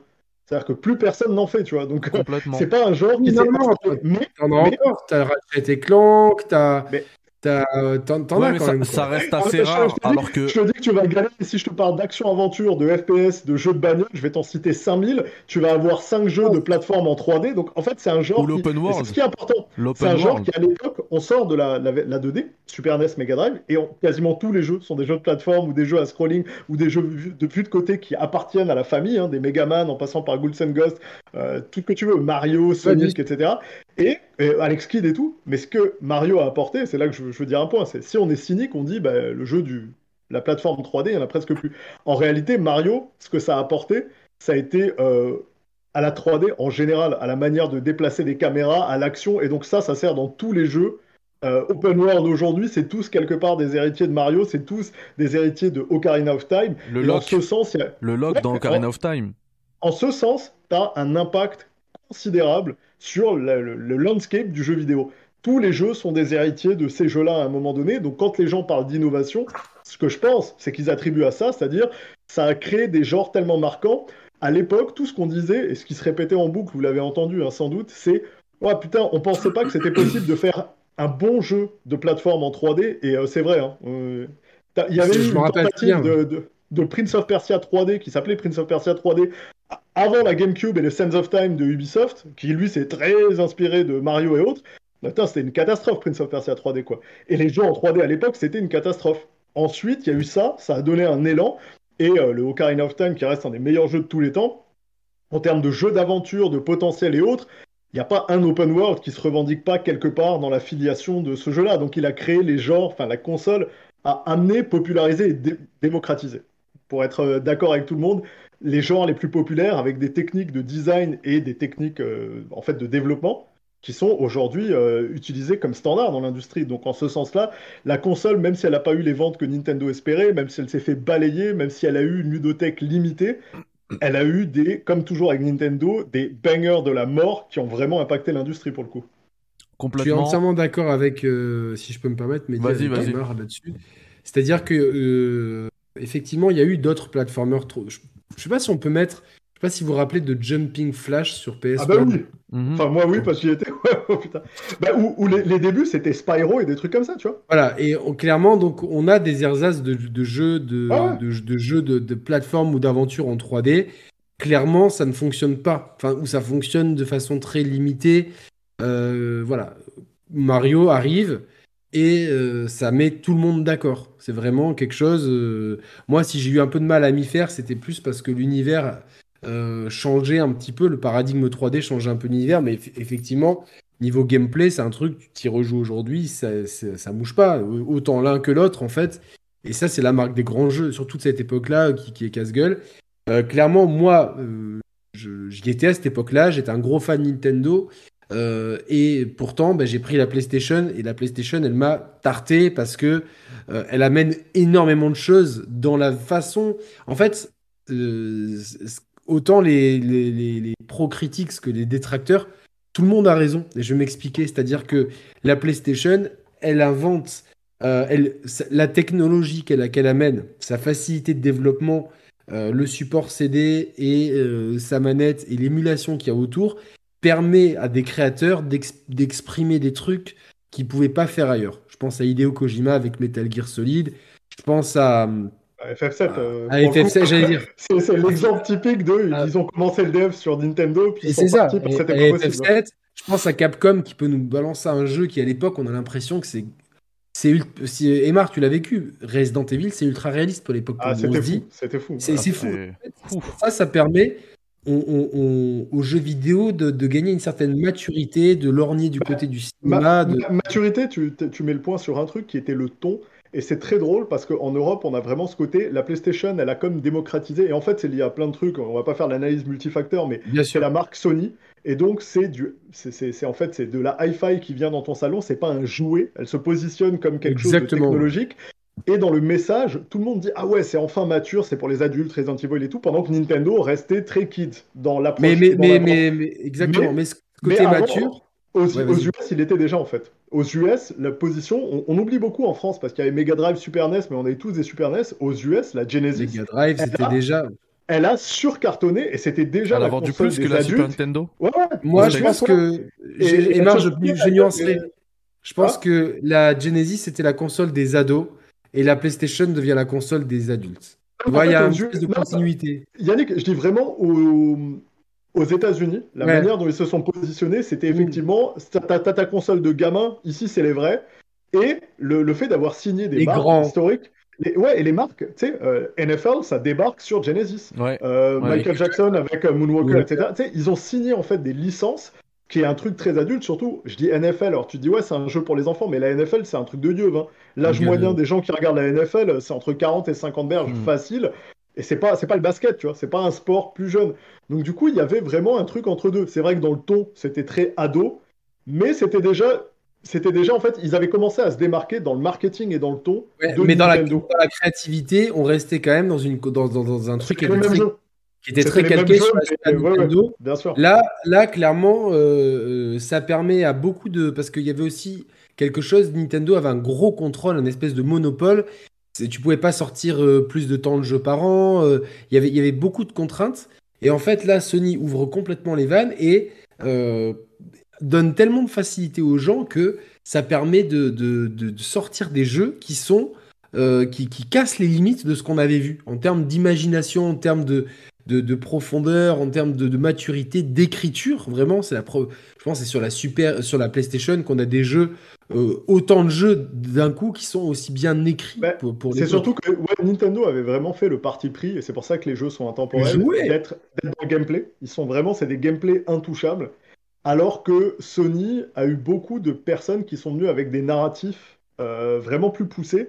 Et effectivement, moi qui Le narratif est dans l'ADN de la PlayStation, c'est indissociable. Complètement. Et, du coup, c'est pour ça, aujourd'hui, ils ont encore des jeux euh, très narratifs et autres. Mais quand tu regardes tous les partenaires qu'ils avaient à l'époque, puisqu'ils n'avaient pas de studio en first, hein, ils avaient, il y avait eu le fameux rachat de Psygnosis quand ils sont rentrés en fight, mais Psygnosis, ça a été Destruction Derby, Wipeout, etc., Wipeout 2097, que des bangers. Ben, en fait, quand tu, regardes, euh, quand tu regardes les jeux, les FF, il n'y avait pas que ça. Il y a eu les Breath of Fire, les Sukoden, la liste des RPG sur. Euh, elle est Vandal Art, etc., elle est débile. Je, je, dois en avoir au moins, honnêtement, j'en ai au moins 50 ici. Et, euh, et, je m'éclate encore comme un ouf dessus. C'est des jeux, mais, mais oui, c'est. Ah, Est-ce qu'on est, est, qu'on est d'accord Tu sais, les strategy guides, etc. Donc là-dessus, oui, il y a eu un changement. Et du coup, quand on en parlait, pour moi, je disais, si je devais en retenir une dans le duel, ce serait la, la PlayStation pour sa pareil, évidemment, évidemment. Mais, mais est-ce que on peut pas faire semblant d'effacer ce que la N64 a apporté Toutes les bah, consoles qui sont influencées les unes les autres. Tu sais, on peut pas dire qu'on en serait là si Nintendo n'avait pas été là la manette de PlayStation, clairement, les mecs, ils ont dit qu'ils ont regardé, ils ont pris le, ils ont essayé de prendre le meilleur de la Super Nintendo, tout en prenant un peu de la, tu vois, genre la manette de PlayStation, c'est comme s'ils avaient mis euh, de la Super Nintendo, de la Mega Drive et leur touche à eux, tu vois, clairement. Hein et par contre, donc là, bon, il parle de l'autre. Hein. Enfin, tu, tu, me vois pas, mais je monte la manette en même temps. Toi, tu parles de l'autre manette. Là, moi, je, monte la DualShock. Non, non, mais, euh, là, où, là où par contre, donc là je donnais plutôt raison à Mehdi, là où certains détracteurs avaient raison, c'est vrai que Nintendo a clairement euh, pensé sa console par rapport aux deux bangers qu'ils étaient en train de faire, à savoir Mario et, Zelda, quitte à ce que euh, derrière la ludothèque peut-être en souffre parce que euh, clairement, il y, a, même, dans le dev, il y avait les contrats avec Silicon Graphics à l'époque. Ils sortaient de, ils étaient en train de développer. Ils l'avaient vendu, tu te rappelles, dans les premiers salons sous Ultra 64. On avait vu le développement de Kyler Instinct Gold, qui était un Kyler Instinct 2 euh, euh, plus plus. Énorme. il, est il, est sorti, le jeu, on a kiffé le jouer. Aujourd'hui, tu te le retapes à la manette, tu prends un émulateur, tu regardes la version arcade à côté. T'as as quand même un monde, hein. c'est pas. on nous a menti. PlayStation, euh, je m'étais fait Tekken en arcade, tu te lançais Tekken à la maison, euh, du haut de mes, euh, je sais plus, 16 ans. J'avais eu du mal à voir la différence. Hein. Pour moi, c'était pareil, hein. j'étais comme un dingue. Et ah, non, mais il y avait aussi, je te rappelle, Cruise and USA de, de, de, des mêmes gars. Ouais. Ouais, tu, souffles, mais à l'époque, on le montrait dans les magazines avant qu'on le voit. Ah, ah, ouais, c'est vrai, c'est vrai, t'as raison. On le vendait alors que. Et t'avais les, les jeux qui étaient moins vendus et qui, quand ils arrivaient, en fait, c'était des tueries absolues, comme Wave Race 64, qui, Ouais, c'est des jeux, mais je tuerais pour en avoir un next-gen, c'est là, un maintenant, mais juste ça, quel plaisir. Ça serait énorme, mais en tout cas, ce qu'a apporté la Nintendo 64, c'est vraiment la, la, gestion euh, parfaite de la, de la 3 dimensions. C'est-à-dire la gestion Comment, comment on, on transpose un gameplay au millimètre, parce que ça, c'était la science des Super Mario. Les, les, Mario 2D, c'était le saut au millimètre et tout. Comment on transpose ça sur des trucs en 3D où on était toujours dans l'approximatif? Yannick, je suis d'accord. C'est un blueprint qui a servi après à tous les devs. Exactement. Et il y a eu un truc drôle qui est arrivé il y a quelques années entre nous, les devs, et certains journalistes où on s'est foutu de leur gueule et ils étaient très très fâchés. En fait, il y a un mec de Kotaku qui vient et qui a une espèce d'épiphanie et qui découvre. Euh, mais en fait, là où ça nous fait rire, c'est que c'est des mecs qui, pendant des années, posent comme journaliste de jeux vidéo, je connais bien la game. Et qui découvre que dans un jeu 3D, et, il fait un article et il fait Waouh, c'est fou, j'ai vu ce moteur de tel jeu, et puis en fait, euh, le, personnage, il y a la caméra, elle est braquée sur lui, donc on voit le monde. Et en fait, on se rend compte, les développeurs nous ont montré que quand on tourne la caméra, derrière, il n'y a rien qui est généré. En réalité, la 3D, les polygones n'apparaissent que devant lui et tout. Et tu sais, nous, on était, mais genre, mais évidemment, mec, depuis toujours, tu crois qu'on s'amuse à générer des millions de polygones dans le dos que tu vois pas et de les éclairer, de faire des passes de lumière et de bouffer des cycles machines ou des processeurs ou euh, tu sais, de, la puissance de calcul, alors que c'est un truc que personne ne verra, mais t'es complètement con. Et, et, du coup, il y a quelqu'un qui lui a sorti des archives de Mario 64 en disant, mec, je crois que c'est la première fois que je l'ai vu en temps réel sur une console, et c'était là. Et on était pliés. Et finalement, les mecs ont tellement mal répondu, ça s'est mal parlé sur Twitter, ça a fini par fermer l'article, virer des trucs, parce que ça clashait entre devs et journalistes en mode euh, ils se moquent de nous, euh, vous feriez mieux d'être plus sympa et de nous expliquer comment ça marche au lieu de nous parler comme des merdes. Et donc les, développeurs ont dit bah attends, on est tout le temps prêt à vous raconter les trucs, on a tous nos talks sur internet, la GDC est dispo, on passe notre temps à expliquer ce qu'on fait, vous avez juste rien à foutre. Vous arrivez toujours avec les mêmes questions à la con, vous êtes toujours ciblé sur exactement les mêmes trucs à chaque dev de jeu. Et du coup, vous comprenez rien. Mais ce qui est drôle, c'est que vous, vous posez comme journaliste. Nous, on pose pas comme euh, faux gars. On fait notre boulot. Vous, vous posez comme des experts. Vous savez pas de quoi vous parlez. C'est un peu triste. Donc euh, voilà. Anecdote à Mario 64. C'est toi qui m'avais dit, me semble-t-il, que euh, le, justement, une des grandes forces qu'amènerait le SSD, c'est que justement, on pouvait avoir le luxe, entre guillemets, d'avoir des, de temps en temps, enfin, pas tout le temps, mais d'avoir en fait plus d'environnement qui soit affiché euh, justement même dans le dos, etc. C'est-à-dire que tu n'avais pas sorti un truc comme ça Non, moi, alors c'est pas moi qui t'en ai parlé. Moi, j'avais eu une discussion sur les SSD à l'époque avec euh, Julien qui, euh, qui tripait de ouf, surtout sur le SSD de la, de la PS5. Et je lui disais, bah, tu sais, c'est un SSD comme d'autres SSD, il est très rapide, mais on en a des équivalents sur PC. D'ailleurs, tu en as à la norme, hein. tu as des équivalents sur PC, tu as des équivalents ailleurs. L'avantage sur une console, c'est que comme c'est la norme, tous les devs savent qu'au minimum, tu as ça. Ce qui veut dire que ça ouvre des possibilités qu'on n'avait pas. Et les temps d'accès peuvent être tellement rapides que tu pourrais t'amuser à mettre des éléments en mémoire que tu mettrais normalement dans la RAM. Voilà, Là, tu pourrais dire. Oui, bah bien sûr, ouais, ouais, tu pourrais complètement. On, en avait aussi, on en avait aussi parlé peut-être sur une vidéo dans ma chaîne. Euh, ah, c'est possible, ouais. Euh, et du coup, euh, non, non, mais pour, pour le coup, euh, moi, bah en fait, pour, pour terminer, grâce à la vitesse, du... ouais, grâce à la vitesse du SSD, bah en fait, le, le résultat, c'est que tu peux charger et décharger des trucs, mais beaucoup plus vite. Voilà, en un éclair, quoi. T'as plus besoin justement de ce, de cette gimmick du, tu sais, de la, de, je vais pas dire de l'élévateur, de l'ascenseur ou de, le chemin étroit. C'est ça, les fameux loading cachés de attends, je passe sous un truc pendant que je charge quelque chose. Il y, en a pas mal dans un jeu avec un gros barbu et une hache. Euh. Ouais, bah, c'est ça. Bah, le problème, c'est qu'il tourne aussi. Hein. C'est ça, il doit aussi tourner sur, euh, sur PS4. Euh, bien obligé d'avoir ces passages. Tu pourrais les... En fait, tu ferais sauter tous ces trucs si t'avais que la next gen, entre autres. C'est ça. Juste, je voulais. Je peux avoir l'article pour le coup parce que ça m'a pris genre peut-être 4-5 heures pour capter qu'en fait dans God of War, l'Yggdrasil c'était la zone de chargement. Ah oui Ah oui, bah oui. c'est con, c'est vraiment très con, hein, mais. Mais ils l'ont bien bah, caché, c'est bien ça, je trouve. Voilà, genre.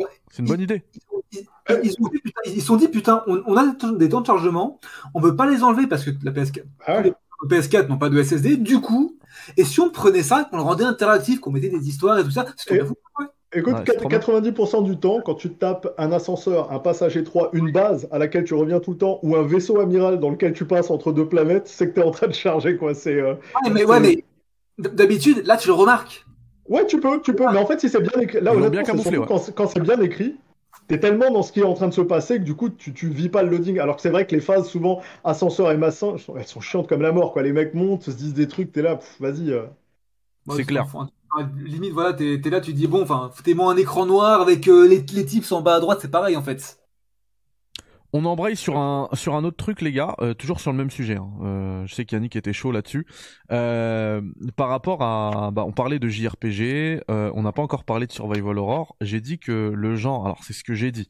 Effectivement, j'ai dit le genre est né, mais bien évidemment que je sais qu'il y avait des jeux de Survival Horror bien avant. J'en ai déjà parlé plusieurs fois non, sur cette tu chaîne. savais pas, arrête de mentir. euh, Alone in the Dark, enfin Frédéric Rénal, j'ai vu mais limite toutes ces toutes ces interviews que tu peux trouver sur euh, sur YouTube et il en donne, il est tellement cool qu'il en donne même à des chaînes euh, petites comme la mienne, etc. Euh, Sweet Home, j'en parle tout le temps quand on parle de Resident Evil et la dernière fois c'est même Derek Strive qui m'a dit purée merci merci d'en avoir parlé parce que tout le monde me dit que c'est RE1 la base, etc. Mais quand j'ai dit ça, en fait de la même manière que les fans de Nintendo 64 me disent oui mais la N64 elle a euh, créé le stick analogique elle a le, les vibrations sont nées sur N64 mais en fait c'est la même approximation entre guillemets.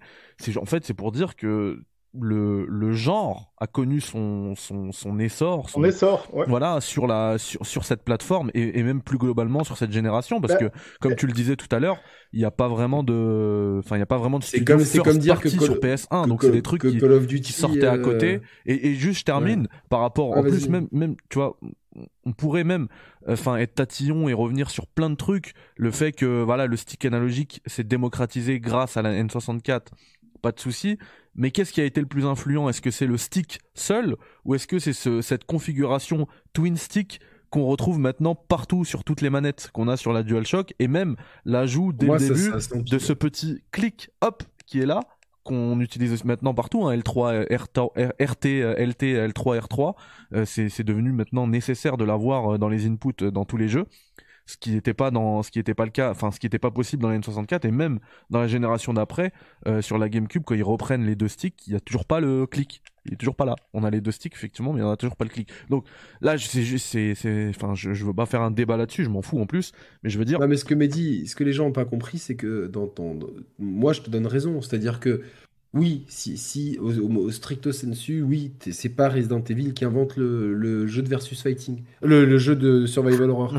non, ce que je veux dire, parce que c'est pas Street Fighter 2 qui invente le versus fighting, parce que clairement c'est un 2, donc c'est dans ces cas-là, c'est Street Fighter 1, voire karaté ou ce que tu veux. Mais clairement, s'il y a un an zéro du versus fighting, c'est Street Fighter 2, et c'est indéniable.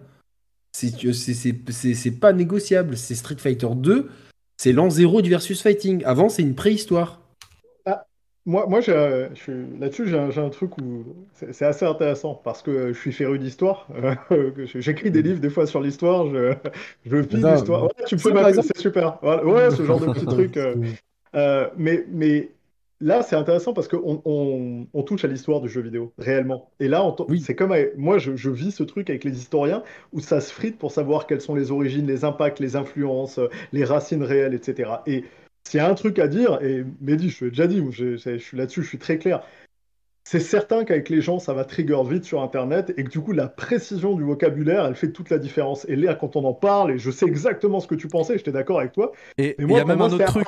Il y a même un autre truc. Excuse-moi, je te coupe. Il y a un autre truc aussi qu'il faut aussi ça que je clarifie. Il y a un truc qui mhm. dérange parce que Yannick il me dit il est d'accord avec moi. Moi, je suis d'accord aussi avec mes détracteurs entre guillemets. Bien sûr. Parce qu'en fait, eux, ils voient une take et ils se disent en plus, il voit ma, ma, ce que je fais. Tu, tu l'as, tu l'as rappelé en début de, début d'émission. Euh, je suis sur IGN France et tout.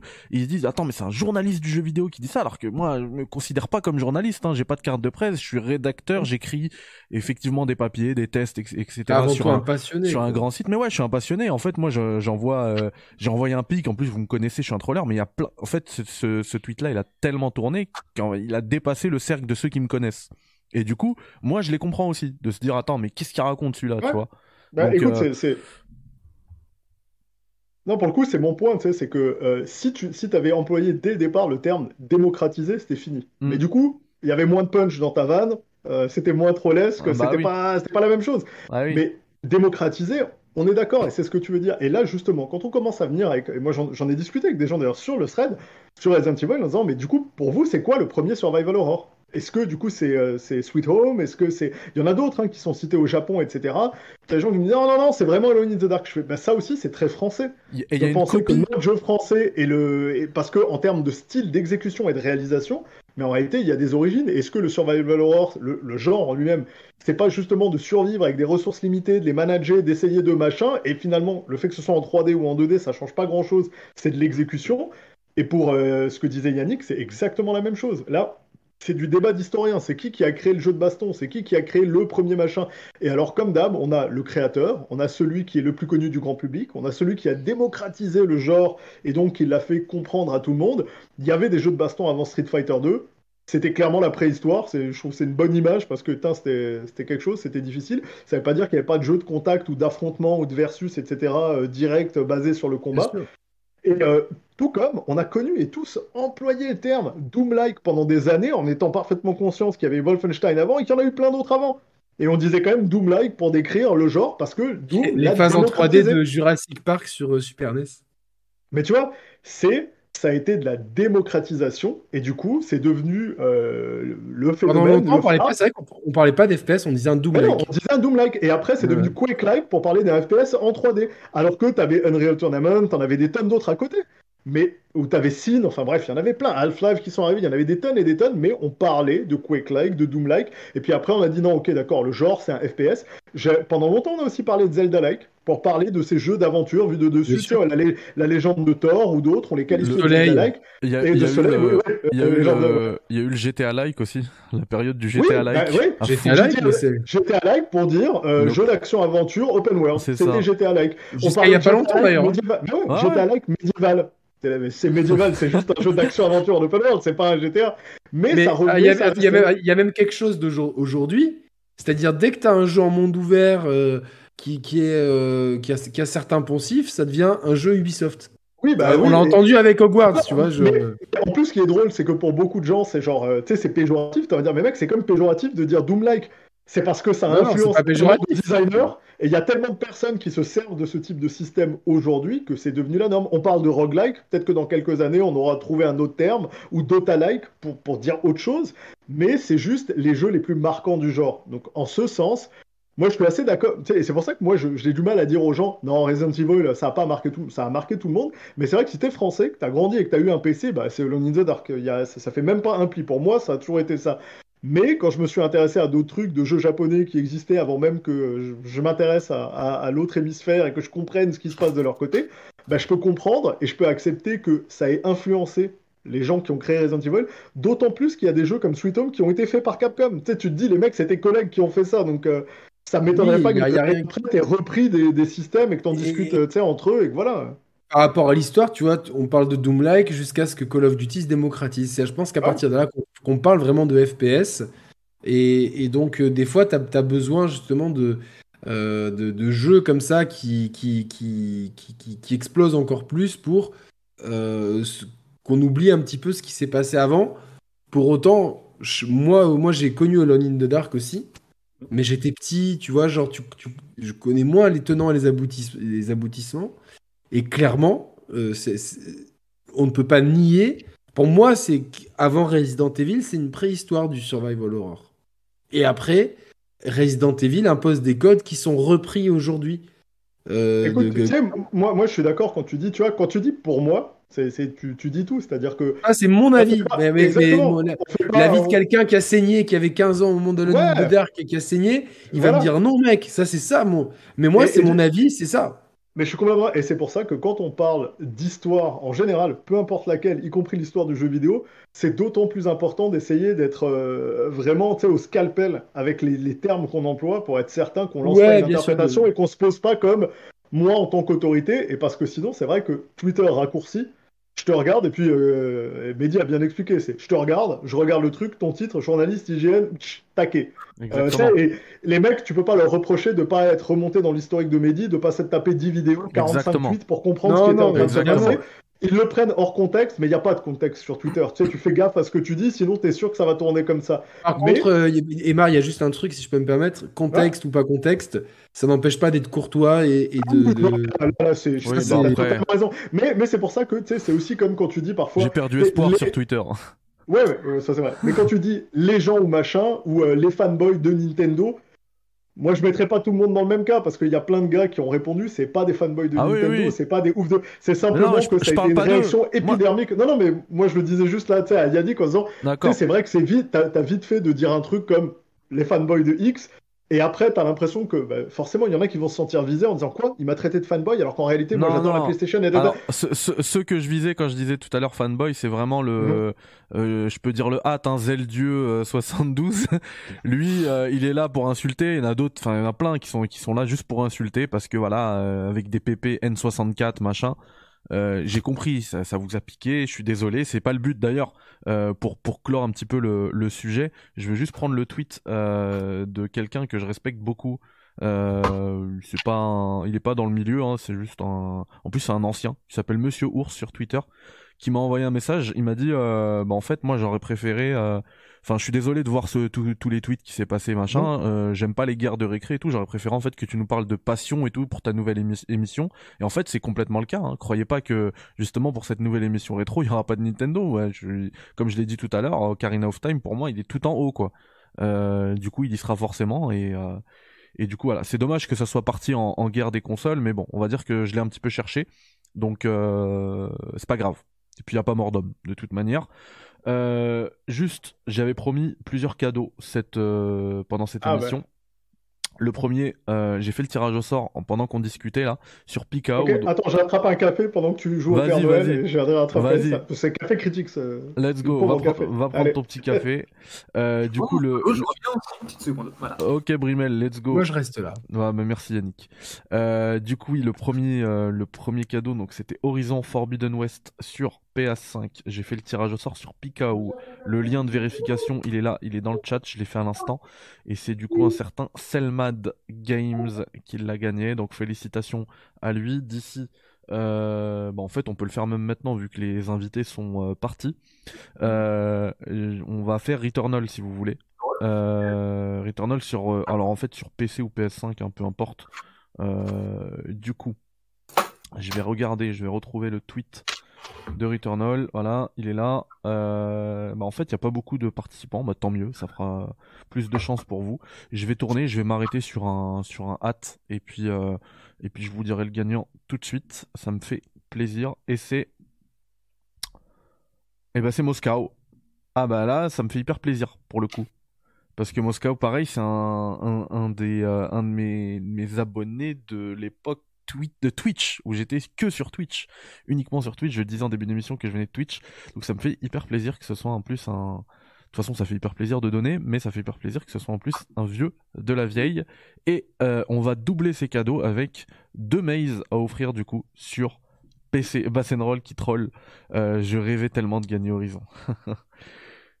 Lui qui l'a, l'a vendu après, euh, après l'intro.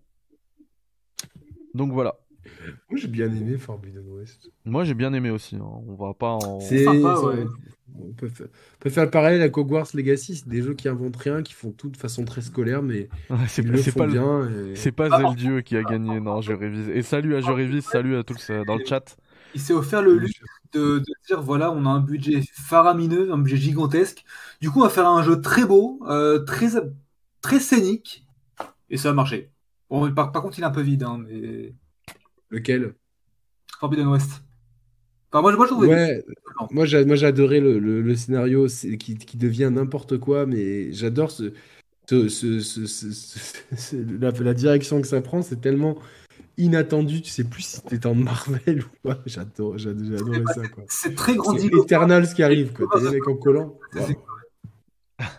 Moscou, le, le bismillah qui, euh, qui carry. Incroyable, incroyable.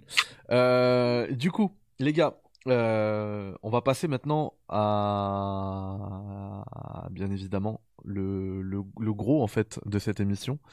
Euh, on va dévoiler du coup la nouvelle, euh, bah, la, comment dire, la nouvelle émission du Café Critique. Hein, vous la retrouverez sur cette chaîne même.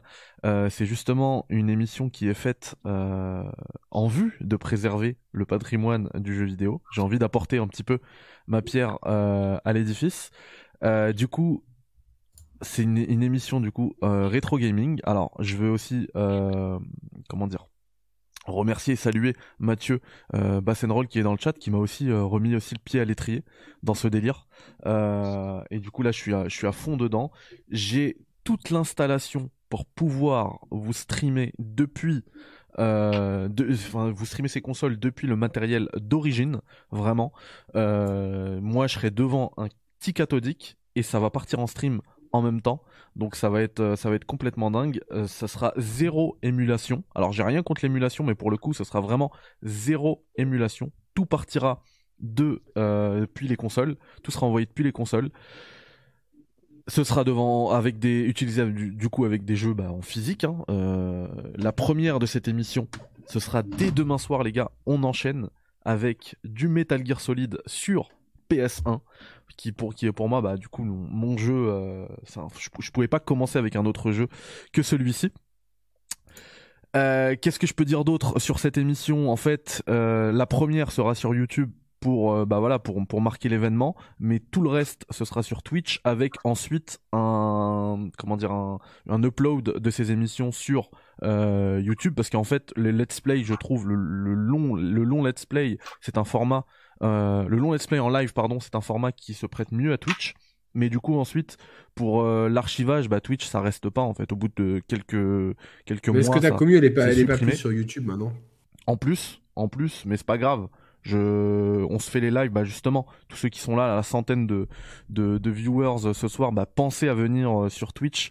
Euh, en fait on aura un rythme en plus ce sera régulier. Une fois par semaine ce le rétro café ce sera une fois par semaine euh, là, comme je suis en vacances à partir d'aujourd'hui, du coup, euh, on va envoyer du rétro café pendant deux semaines. Il y aura beaucoup plus qu'une fois par semaine. Hein. Ça me permettra justement de faire beaucoup de jeux et d'archiver ensuite beaucoup de jeux sur YouTube. Et puis euh, dans deux semaines, on va s'établir un calendrier fixe, voilà, un agenda fixe.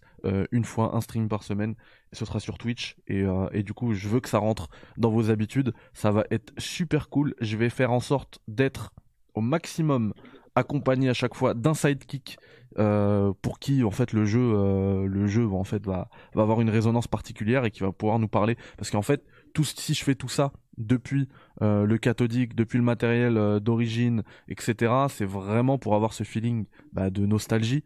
Vraiment cet attachement au matériel à la machine au rendu originel. Vraiment et du coup voilà effectivement sur Twitch c'est la régalade euh, avant qu'on continue, je veux juste vous demander parce qu'en fait les trois qui sont là, enfin il y, a plein d'autres. Hein, c'est déjà, je, vous donnerai déjà les jeux qui sont prévus et avec qui. Mais euh, vous trois en fait, j'aimerais vous inviter pour cette émission. Pour euh, Yannick, je pense que ce sera sur du Street Fighter, bien évidemment, et, d'autres. Hein, mais bon, la première, ça va être du Street Fighter. Aymar, quel serait ton jeu de ah, Il y a Retro Future Boy qui a mis un petit don. Tu voudrais ah, j'avais pas vu, mais merci infiniment, Retro, euh, le Retro Future Boy. Le Retro Future Boy, c'est celui qui a fait le logo du Café Critics et c'est celui qui va, qui, est déjà en train de bosser justement sur la, comment dire, l'identité du Rétro Café.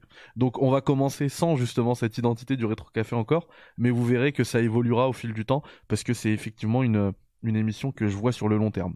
Euh, du coup, Emar, je te renvoie la question. Écoute, s'il y en avait un, euh, moi c'est dur parce que je pourrais te faire un, top 1000 de mes jeux et, ben, ben, tu, reviendras mille fois. Mais ouais, mais est-ce qu'il y a une plateforme sur laquelle tu préférais? Parce que ça va me faciliter la vie. Eh bah, eh bah, alors ta, plateforme préférée, la PS1 Sur la PS1 euh, Ok, alors on va partir. Euh, ouais, si. Il faut, il faut. Non, je veux te faire kiffer, Emar. Donne-moi un jeu PS1 et un jeu et un jeu Dreamcast. PS1, un des premiers de ma vie qui m'a. Mais tu sais, j'ai pris une giflasse euh, en Europe, parce que c'est arrivé avant, euh, mon FF7 d'amour euh, de toute la vie. Ce sera Suikoden. Ok. C'est, je veux Suikoden, c'est mon jeu d'amour. La quête des 108 étoiles, c'est tellement ouf à vivre. C'est le premier, donc Retro Vanilla. Puis, truc drôle, j'en avais parlé. J'ai le note pour de vrai, Imar. Hein. Ouais. À l'époque, j'en avais parlé avec Julien Chiez et c'était le premier test qu'il avait fait. Le premier test ever qu'il a fait, c'était sur Suikoden, puis lui aussi avait triplé. C'est vraiment un, Vraiment gros gros jeu. Et sur Dreamcast, euh, sur Dream... Là, c'est. Allez, c'est dur. Je vais prendre, vais pas reprendre un JRPG, parce que de toute façon, bah, il y en a que deux qui vraiment euh, tuent la gueule euh, dessus. Donc, je vais probablement aller avec un jeu d'arcade, des fois un truc qui a bien vieilli. Parce que Crazy Taxi ou autre, c'est rigolo, mais ça, ça lasse. Euh, bah, J'irai sur Soul Calibur. La version ultime de Soul Calibur, le premier, c'est Dreamcast, euh, avec tous les unlocks, tous les trucs, avec le mini-jeu dans la, dans la VMU qui est complètement dingue. Le jeu, il tue la gueule, il est ouf. Il, voilà, Soul K. Et bah du coup, on va te faire kiffer, euh, Aymar. je t'enverrai l'invitation avec le programme, mais, mais ça risque d'arriver vite. Hein. Ok, ok, d'accord. ça risque d'arriver vite, mais je t'enverrai effectivement les invitations euh, officielles euh, et, le programme, euh, etc. Et, je pense qu'on va bien s'amuser. Yannick, du coup, toi, ce serait quoi? Sûr. Ce que tu veux? bah, honnêtement, je peux te dire Zelda Link to the Past, Street Fighter, Je pense Street, Non? Ah, Street, Fight- Street Fighter 2 tu- euh, Street Fighter 2 Turbo sur euh, Super NES ou Street Fighter 3.3. Alors pour, si le pour Street Fighter, j'aurais une proposition pour toi, euh, Yannick, mais euh, j'attends que tout soit, Donc on met tout soit ficelé. On met Street Fighter de côté alors? Euh, ouais, parce que celui-là, de toute façon, c'est un lock. hein. Ouais, c'est un lock, je, je, je- c'est chasse gardée dessus. Honnêtement, euh, ouais, Metal Gear sur PS1, c'est bien. Et bah, et bah c'est Euh. et c'est dès demain, si tu veux venir. Je sais que ça fait beaucoup, mais si tu veux venir, euh, t'es le bienvenu. hein. Alors, c'est demain à quelle heure? 21h. Alors, si, si je suis, si je suis à la maison, oui, je viens. Mais de toute façon, si tu vas pas le faire qu'en une fois, j'imagine. Ah bah non. Donc, si c'est pas demain, parce que dimanche, euh, euh, on fait une émission avec Par, par contre, aussi. par contre, demain, Ouais. je, te- je te dis, euh, le minimum, c'est il faut que j'aille jusque rétro euh, Psychomantis et que et que je, et que en fait, je mette la caméra sur les ports manettes et que je dois faire le changement de port manette en live. C'est c'est l'objectif demain. Ok, bah de toute façon, au pire, au pire, je te rejoins en très cours de marrant route. ça quand même en live. ouais. Ah non, mais ça va être. et- et en plus, alors, puisqu'on la parle, puisqu'on parle de Metal Gear, regardez, hop. Alors, je suis désolé, voilà, je vous montre. Euh, les gars, là, je vous, invite à aller sur la, page euh, du live. Vous allez voir, c'est magique. Alors, attendez. Déjà, il faut que je vous remette la carte de capture. Hop. qu'en fait pour pouvoir faire euh, le pour pouvoir faire le ce que je vous dis là de pouvoir jouer sur le, matériel d'origine et d'envoyer en fait l'image à la fois le signal à la fois sur le cathodique et à la fois en live bah alors j'ai besoin de cette régie de montage voilà que je vais allumer. Voilà ça c'est fait. J'allume ensuite Oh, le style. le le cato voilà. Et euh, du coup là je vais allumer la PS1 Chut, c'est parti. Vous voyez peut-être la petite LED vert ou verte ou c'est c'est- ou c'est peut-être euh, un peu euh, puis là voilà. Et du coup c'est à l'image en stream et à la fois en cathodique. Enfin mais juste le son du boot vous allez avoir un peu de retard mais c'est c'est tout de suite la nostalgie quoi on y est on y est là je me revois gamin euh, dans ma C'est chambre. C'est vraiment trop bien en fait. comment? Genre le... C'est vraiment trop bien, genre l'idée, le concept de, de montrer les deux à la fois, d'avoir le setup euh, vraiment devant Par toi. contre, quand- C'est ouf, le, hein. ouais le gros problème quand tu montres le catholique, c'est qu'il y a, Ça y a ouais. balayage forcément. Ouais, c'est ça. Donc, euh, Ouais. après je peux euh, je vais essayer de trouver un angle parce que des fois ça j'arrive à le faire ouais, partir c'est ça. ouais c'est ça c'est ça On a le, on, a le, grain de, l'image même sur le stream, c'est assez ouf, c'est assez cool. alors en fait le la, sortie effectivement elle sera en 16.9 et je vais la laisser en 16.9 euh, Mathieu. Le problème c'est que c'est ma carte de capture. Et puis de toute manière ça rend mieux en stream je trouve. Tu entends que le son de droite Otakon Euh, de, de toute manière j'ai encore euh, j'ai encore j'ai encore de quoi faire j'ai encore de quoi et du coup là voilà avec la manette euh, c'est parti on y est je vais juste laisser euh, le colonel L'installation de recyclage d'armes nucléaires de Shadow Moses dans l'archipel Fox en Alaska a été prise d'assaut par les Bref. forces spéciales de la deuxième génération. Allez, ciao. Il y a plus de, il y a pas de mise en veille. Hein. Là, t'éteins et, et puis c'est tout. Du coup, euh, Bri- Brimel, euh, ce serait quoi les jeux qui te feraient kiffer, qui te feraient plaisir? Alors, euh, des jeux rétro comme ça, j'ai pas joué des masses. Hein, je te rappelle, je suis un petit jeune, hein, j'ai j'ai 24 ans. Ouais, mais t'aimes bien la Mais- GameCube. Ça la GameCube, c'est déjà rétro, hein, ça y est. hein. Voilà, mais j'aimerais te voir sur un jeu PS1, Ouais, voire PS2 à la limite. ouais. J'aimerais te voir soit sur Persona 2, soit Persona 3. PS1, Ah ouais, donc alors- PS1 ou PS2. Alors ça, je te le dis tout de suite. Malheureusement, c'est des jeux assez longs. Ouais, mais ça, je te le dis tout de suite, je le fais, mais euh, mais mais je les termine pas. Ouais, ouais, je comprends. Non, je comprends pas, je comprends, je comprends parfaitement. Ouais, c'est c'est long, c'est long de ouf. Ah, moi, là, j'ai une requête spéciale. Dis-moi. Def Jam Vendetta. Ah oui, non, ça c'est ça c'est. Ah ouais. On peut on peut il y a moyen de, de bien s'amuser là-dessus. Version Ah, supérieure, c'était c'était la version PSP, hein. Fight for New York, qui avait euh, un style York, de ouais. combat en plus. Tu Ouais, sais non, quoi c'est le- Si- Fight tu for vas New York jusqu'à la qui était PS2, à la limite. Liquid Snake qui nous dit c'est interdit de mettre ça sans continuer, mais c'est on continue dès demain. Vous inquiétez pas, ça Mm. c'était juste un petit euh, voilà. Et, et parmi les logs, bien évidemment, il y a il y a Mathieu Bassenroll sur Resident Evil 2. Euh, Il y aura Carole sur Resident Evil 4. Il y aura C'est Retro Polo sur Tomb Raider euh, sur Saturn. Ah, Son Tomb Raider, le 1, hein. Tomb Raider, c'est Ah ouais. c'est- son préféré, du coup, il sera dessus. Et il y en aura encore d'autres, il y en aura encore d'autres. Ne vous inquiétez pas. Euh, je pense que ça Alors, va être une, série, on Je va te- vraiment, vraiment S'il y a kiffer. un que je te verrais bien, euh, qui est pas trop long en plus, hein, Ouais. euh, je, te verrais bien, je te verrais bien sur Devil May Cry 3. En plus, Voilà. tu, sais, tu sais que je l'ai pas fait DMC3. hein. Ça, ça. euh, Je sais que tu l'as pas fait. Ouais, Mathieu, euh, Mathieu, non mais j'en ai fait, j'en ai fait plein des DMC, mais DMC3, je l'ai pas fait. Mais non, mais t'avais, t'avais, t'avais déjà dit à l'époque, en tout cas quand, euh, quand DMC5 était sorti, que t'avais pas fait le 3, et je pense que c'est l'occasion parfaite. En plus, il est pas si long que ça. Et il est sur quelle console celui-là? PS2. Rappelle-moi. Ok, PS2. ok. En plus, j'ai une, euh, j'ai une PS2 en boîte. Enfin, j'en avais déjà une. hein. Et, euh, et en plus, vous voyez, quand, quand Yannick vous montre ses livres, moi j'aime bien la PS2 parce que justement, elle rentre. Je, la, mets, c'est mon kiff hein, de la mettre entre deux livres. Je pourrais la mettre à côté, hein, mais j'ai envie de la mettre entre deux livres pour faire mon, mon Phil Spencer et la cacher. Euh, et du coup, elle est juste là, en fait, elle est la PS2. Franchement, elle- c'est- magique cette console parce qu'en plus, t'as même pas besoin de PS1 ensuite, puisqu'elle est rétro-compatible. Et, euh, et elle est toute petite, franchement, c'est euh, c'est magnifique. Voilà. C'est comme le hack de choper une Wii qui vaut quasiment rien aujourd'hui et t'as ta GameCube dedans. Donc au lieu de te galérer, euh, C'est ça, c'est ça, si t'as du mal à trouver une GameCube, prends une Wii. c'est ça. Je suis tout à fait d'accord. Et euh, même Mathieu euh, dans le chat sera, sera tout à fait d'accord. Donc je note, euh, je note tes propositions, euh, Brimel, voilà, euh, DMC3. Et tu m'as dit un Persona. Ouais, tu sais quoi, en fait, oublie Persona dans le... Enfin, si t'as pas envie de te lancer sur un jeu trop long, que, c'est que tu sais que tu vas pas Je, finir et que ça en fait je sais que je vais pas avoir le temps. Persona. C'est pas que ça. Voilà. Je, je- enfin, tout le monde m'en parle et tout. Je sais qu'il Mm. doit avoir des, des qualités de dingue, hein, mais euh, c'est le temps. C'est vraiment le temps. je comprends. Parce que c'est des, et- des jeux qui font déjà 70, 80 heures, t'as pas forcément le temps, tu, tu passerais trop de temps dessus. À la limite, c'est pour découvrir, parce que t'as pas besoin de finir pour découvrir la- le jeu, tu vois. Tu Tu forces- ah, et tu vois, alors que Suikoden, c'est une vingtaine d'heures. hein. Donc euh, t'as un, un JRPG que tu finis en 20... C'est ce qui fait rire aujourd'hui, tu sais. 20 heures aujourd'hui, c'est un, c'est un action-aventure euh, que tu Ah, finis c'est c'est rapidement. devenu long les jeux. Alors là. qu'à l'époque, alors qu'à l'époque, c'était un, un JRPG long.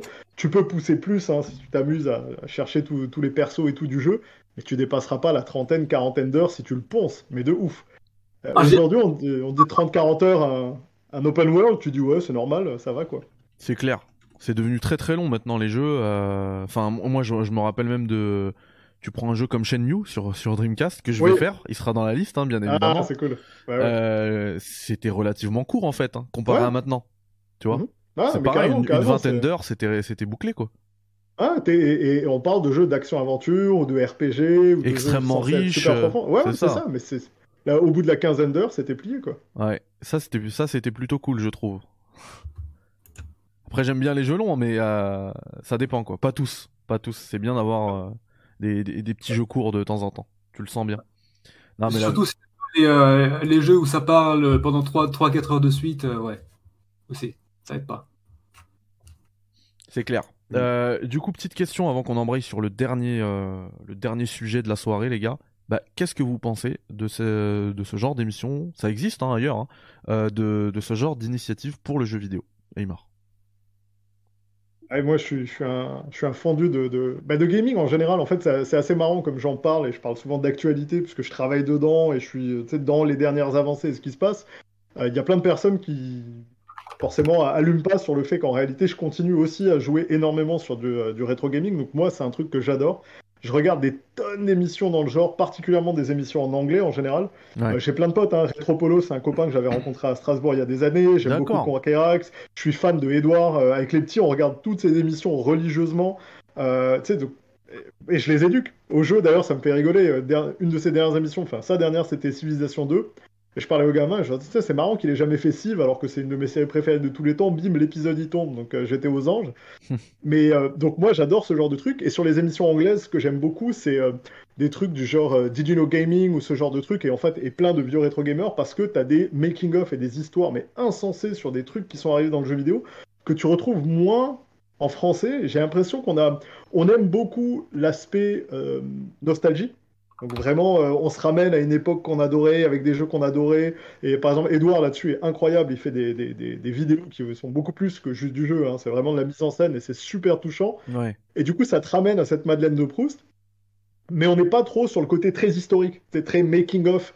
Comment est-ce que les gars ont fait, à quoi ils pensaient? Et en fait, tu as des trucs euh, assez insensés euh, que tu arrives à trouver en anglais. Euh, tu, tu, vois les délais de fabrication, tu regardes euh, Majora's Mask Ah, qui se fait en un an quoi. avec une pression de ouf, tu regardes un Street of Rage 2 qui sort en quelques mois, tu sais, c'est des trucs et les mecs sont 30, enfin ça a aucun sens. Aujourd'hui en tant que dev, moi j'ai des sueurs, tu sais, quand je vois les trucs, je suis là, putain, mais les pauvres, c'était des trucs complètement dingues. Donc moi je suis, j'a- j'adore ce genre d'émission et de manière globale, n'importe quelle émission sur le jeu vidéo où on partage de l'amour, des kiffs, on laisse des gens s'exprimer sur des expériences qu'ils ont aimées et nous expliquer pourquoi, euh, ça peut faire que du bien. Et aux médias, et à nous, et à l'image. Donc euh, je, je suis extrêmement favorable à ce genre d'initiative. Super. Ah, je vais, je je vais suivre euh, le poteau et bar. C'est un truc que j'ai toujours voulu faire, euh, mais j'avais pas du tout le matos. Maintenant que j'ai un Steam Deck, je pourrais le faire. Après, euh, je manque de temps. Il y a déjà beaucoup de gens qui le font et bah, du coup, euh, je préfère t'accompagner là-dedans euh, avec grand plaisir. Après, je dis, je dis pas qu'un jour ou deux, je ferai pas pour Ah de façon ponctuelle des, des kiffs, mais euh, Avec la plus-value du, euh, du matériel d'origine. Ça, c'est quelque chose qui, est- qui qui est vraiment. euh, Bon, j'ai, moi, j'ai suivi les coulisses de tout ça hein, dans le groupe WhatsApp avec. euh, la- la- la- l'aide de Mathieu a quand même été euh, assez, Et- assez. Et je remercie surtout mon père euh, qui m'a filé, bah, par exemple, le- le- la régie de montage, c'est lui. Hein. Lui, il est, il est à fond dans l'audio, euh, l'audiovisuel, enfin de l'époque en plus. Hein, lui, On un, comprend mieux, on comprend mieux d'où ça te vient. euh, Exactement. Et même la télé, c'est lui qui me l'a filé. Hein. Moi, j'avais récupéré une télé mais qui était trop grande. Et là, c'est le format parfait. Elle est sur mon bureau à côté de mon, de mon Ah écran. bah, en plus, il y, y a- y y une histoire de filiation. Tu sais que j'aime bien ce genre d'histoire, moi, de transmission. Donc moi, je suis. Ah, le je daron, il est trop fort. Je, en plus, toi, tu vraiment le, le fait d'y jouer dans les conditions d'époque. euh, alors, il faudrait voir les jeux les plus chers. Pour, pour- tu vois ce que je veux dire? Ah, je voudrais que tu joues à ce jeu. C'est un obscur jeu japonais édité à 4 exemplaires. 1700 euros. Ouais, c'est ça. Les bâtards. Non, non, mais blague à part, ouais, c'est super cool. Moi, je, pour- enfin, je, je- je trouve ça, ce setup, il est vraiment, euh, il donne vachement envie. Et euh, non, non, mais je vais te soutenir à fond dans la démarche et euh, je serais vraiment content de parler des jeux qui m'ont marqué avec toi euh, en les faisant sur le support d'origine. Euh, il se peut que moi j'ai mon Steam Deck à côté et que j'y joue aussi en même temps pour, pour, qu'on puisse kiffer euh, en même temps. Et non, non, c'est cool parce qu'il y a, cette idée de vouloir transmettre. Et même si on touche forcément beaucoup moins que des immenses youtubeurs, bah, le fait c'est qu'il y a peut-être des gens qui vont se dire, comme peut-être des gens qui ont regardé cette émission, peut-être s'il y a deux personnes qui vont se dire Ah, j'ai envie d'essayer Fire Emblem après ce que- après ce qu'ont dit euh, Brimel, Emar et Yannick. Euh, et, ou peut-être des gens qui vont se dire euh, après tes trucs, putain, je connaissais pas Suikoden, j'ai envie de le faire. C'est gagné en fait. Tu vois ce que je veux dire? Ouais. Je suis d'accord. Donc, Je suis complètement d'accord. Et, euh, c'est pour ça. en HD. Et, et c'est et c'est Il pour fait ça qu'il y a- partie des vagues. Il y a un autre jeu, moi, qui me tient à cœur que je vais faire, c'est sur PS2, c'est The Getaway, puis The Getaway, Ah, sa suite, ouais, The Getaway bah Black oui. Monday, parce Ah oui. que parce que en fait, il a été déchiré par la critique et il à a porté, ouais, c'est clair. pourtant, il a porté plein d'idées qui sont reprises aujourd'hui, vraiment, Hmm. plein, plein, plein de trucs. Je veux dire, ce, ce jeu-là, il a pas d'HUD, il y en a pas, pas du tout, De- du début à la fin, il y a rien. Euh, Alors, enfin, plein un de trucs. Opinion un peu controversée, mais les jeux n'ont pas forcément besoin d'HUD. Tu prends, tu prends beaucoup de jeux, bon, sauf beaucoup de jeux modernes qui, qui demandent beaucoup, le- où vraiment le, le HUD est intégré dans l'expérience, hein. mais pour le reste, tu dégages l'HUD, je pense, je pense que le jeu reste quand même très agréable à jouer en fait. hein. Ah bah, je suis d'accord. Mais après, t'en as qui sont pas, qui sont pas faits pour aussi. Qui sont pas conçus pour, pour, euh, bah, pour fonctionner sans, sans HUD, sans carte, sans truc. Ce que je disais, ouais, mais, genre, mais- c'est- mais ça, on en, on en reparlera quand, quand, je, quand je serai sur ce, sur ce jeu-là.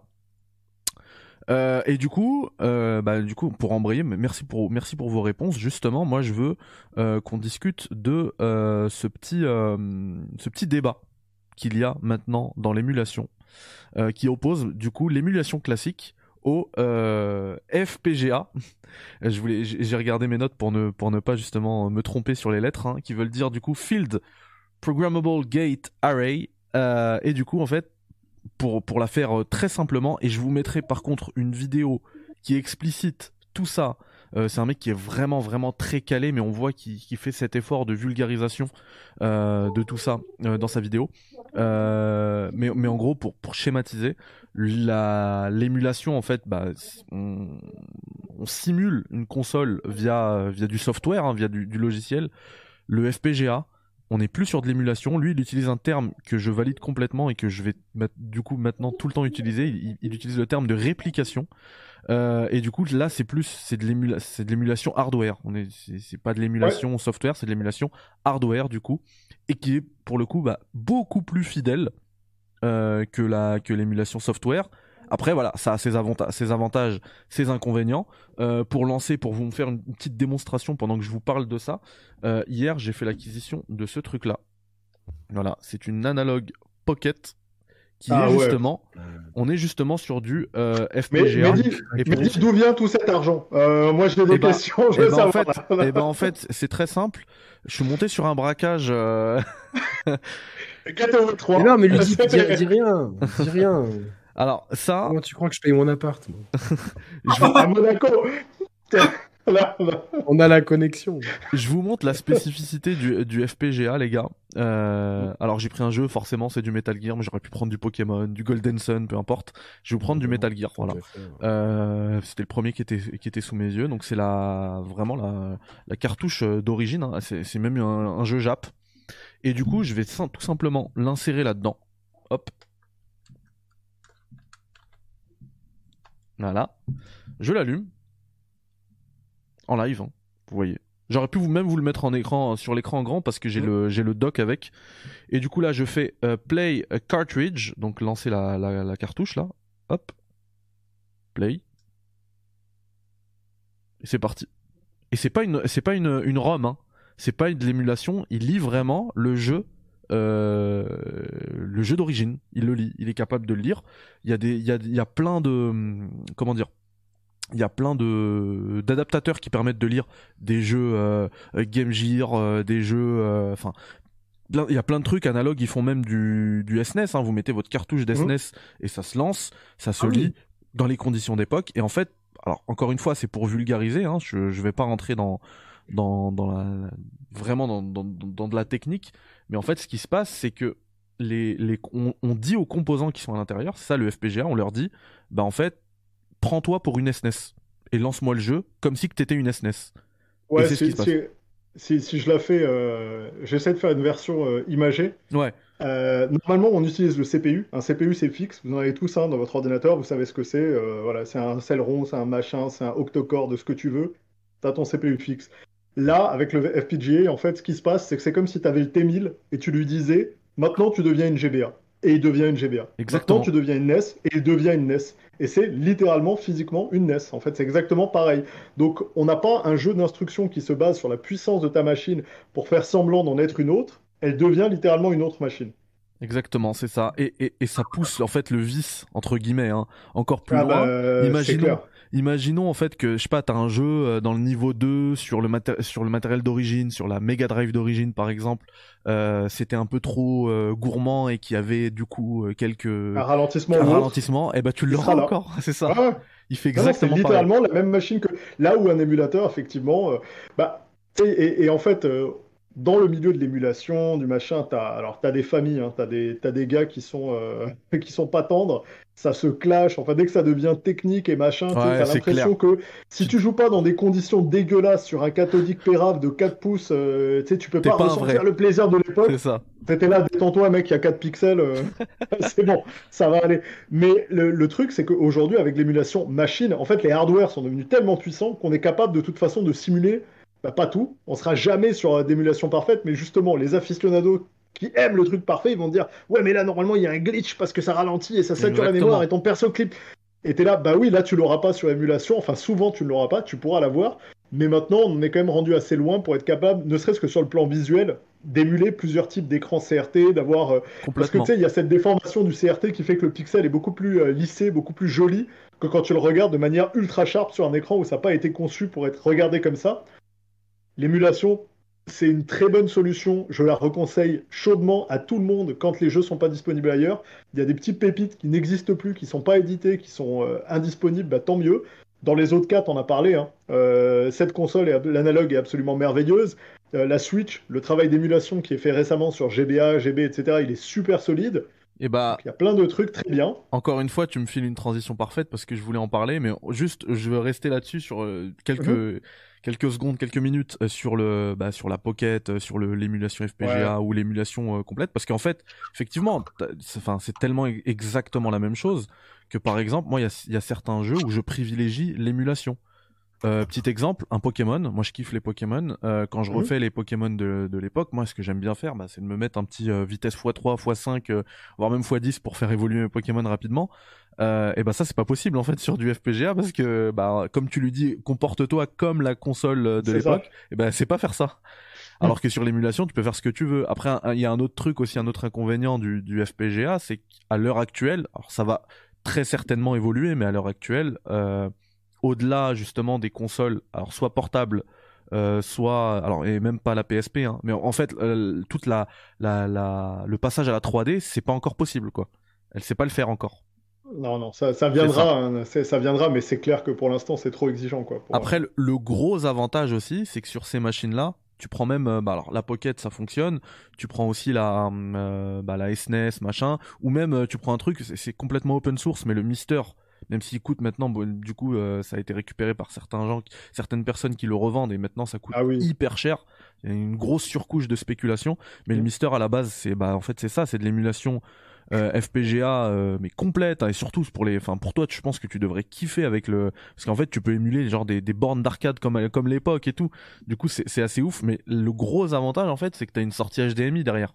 Donc t'as pas besoin de bah, tout le matos que un, un, des trucs que je fais en émulation dont on parle peu c'est en fait je prends le hardware d'origine je le mode et du coup, je me sépare de certains trucs qui étaient chiants. Ouais. Euh, typiquement, tu prends une PS2 avec un disque dur, tu prends une Dreamcast sur laquelle tu mets une sortie HDMI. Pareil. Euh, tu, pareil, tu mets un lecteur, euh, un lecteur de disque et tu, tu, utilises des micro SD et autres Exactement. pour pas lire tes trucs. Moi, en fait, j'ai, je dois avoir, je disais, j'ai trois Dreamcast à la maison. Et à un moment donné, c'est arrivé que sur mon Skies of Arcadia, enfin, j'avais un problème de lecture. J'avais une console qui me lisait un CD, l'autre qui me lisait l'autre. Donc, tu sais, je passais ma VMU de l'une à l'autre. et ça commençait à me saouler. Et du coup, j'ai fait, vas-y, euh, je vais me passer du support physique. Je continue d'acheter les jeux, tu sais, je les garde pour les préserver. Mais histoire de pas les user, et puis de, pour un, côté pratique, ça me permet de jouer sur le hardware d'origine, dans les conditions avec les manettes, il faut, il faut tous les trucs. Hein. Il faut les cartes mémoire, il faut les machins. Sauf que j'ai pas besoin nécessairement de me trimballer et le disque et le jeu, ou alors d'avoir une sortie qui soit adaptée ou machin, bah, je, peux les, je les fais modder, et en général, tu arrives à avoir des résultats euh, très très propres et très sympas. Moi, par rapport à toutes ces questions, parce que euh, vendredi mmh. dernier, Mathieu il a fait un très bon débat sur euh, la meilleure façon de jouer à la Super Nintendo avec. Il y, avait, il, y avait Retro Polo et Edge et Edge, voilà, que je, que, je connaissais pas, qui sont super sympas et qui, qui sont vraiment de gros puristes.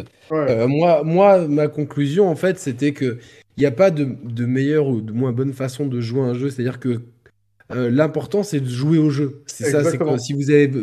Aujourd'hui, effectivement, euh, pas tout le monde a les moyens, euh, comme Emar, euh, d'acheter des Dreamcast, de les modder, d'acheter des jeux d'origine, surtout vu la, la flambée des prix. Euh.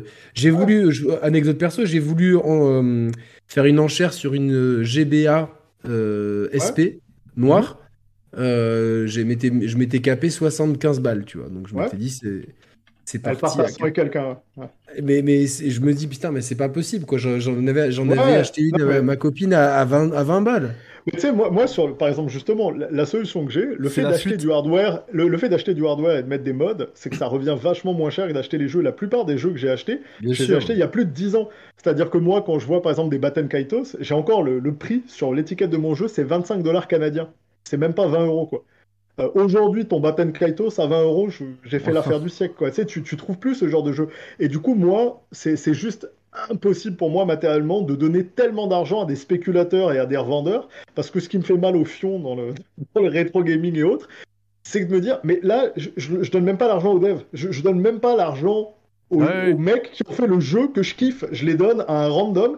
Et le pire, c'est qu'il y a quelques années, les gens avaient pas nécessairement conscience des trucs. Et tu sais, le rétro gaming, c'était assez, c'était pas, c'était pas un gros truc d'actualité. Donc, tu faisais des foires, tu trouvais des trucs avec des prix intéressants. Mais maintenant, le moindre, mais genre random, qui fait une vente de foire, il essaye de te vendre sa Super NES à 500 euros. T'es là, mais vous avez craqué les gars ou quoi? Parce qu'on leur a dit, oh, le rétro, ça vaut beaucoup d'argent, donc c'est super difficile Mm. de faire des bonnes affaires. Et du coup, bah, en l'absence de bonnes affaires, un des trucs, si tu as envie d'être semi-puriste, bah, le plus simple, c'est l'émulation. Et sinon, sincèrement, ça reste d'acheter le hardware et de virer les supports physiques pour mettre des supports de lecteurs euh, SD ça. ou autres, ou J'ai- acheter les cartouches le- euh, 500 jeux en main ou machin. Et euh, tu sais, de charger tes ROM à toi, et tu pourras jouer dans les conditions d'origine. Ça t'aura coûté la console, mais tu vas pas mettre le prix d'un euh, Secret of Mana euh, neuf en boîte où le mec il va essayer de te vendre ça à 500 euros et tu pourrais t'acheter une PS5 quoi. Je veux dire, faut, faut rester j'ai- sur terre. hein. J'ai acheté un. Et encore, c'est même pas Fenrir, faut- euh. Ouais, j'ai acheté un Fenrir pour la Saturn. Euh, J'attends qu'il arrive. Ouais, et, ah je bah vais le... et je vais le, je vais Ah le mais mettre dedans. Fenrir, c'est voilà. Et voilà. Et puis après, bah, en fait, t'as la sensation du puriste. Et tu vas pouvoir faire des trucs, genre tu Eh vas bah oui. ton Shining Force ou ton n'importe quoi en même, japonais, c'est ce que j'allais dire. anglais, et tu vas pouvoir jouer à des jeux qu'on n'avait pas pu faire nous à l'époque. c'est ce que j'allais dire. Toute la ludothèque euh, Jap Ah, euh, qu'on n'a jamais vu. euh, Et les, les, les shoot 'em up, t'as vu le prix d'un shoot 'em up sur fucking Saturn, mais Non, mais c'est abusé. mec, faut- y a- Mais Moi, en c'est fait, En fait, là, j'amène là- mes enfants, je leur fais, il y en a un qui va pas à la fac. Euh, levez la main, je vais m'acheter un shoot 'em up, c'est fini.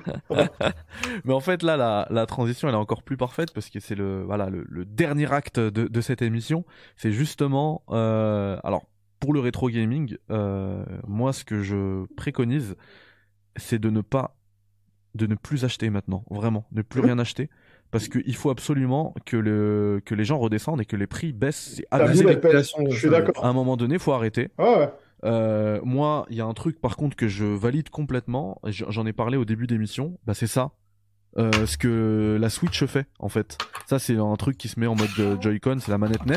Mhm. Euh, en fait, eux, en fait, je valide complètement. Si ce n'est juste le, en fait, l'aspect abonnement qui fait que t'es pas, tu possèdes pas les jeux, mais tout ce qui, tout, le reste, les consoles virtuelles euh, sur sur la Switch, avec en plus ils te vendent derrière du matériel à prix, voilà, ça reste quand même raisonnable. C'est pas non plus, euh, euh, c'est pas non plus euh, énorme, mais ils te vendent les manettes euh, d'antan pour que voilà, t'aies aussi cet aspect voilà nostalgie et tout, et tu joues à tes jeux qui sont dans le Ah catalogue avec la manette de l'époque.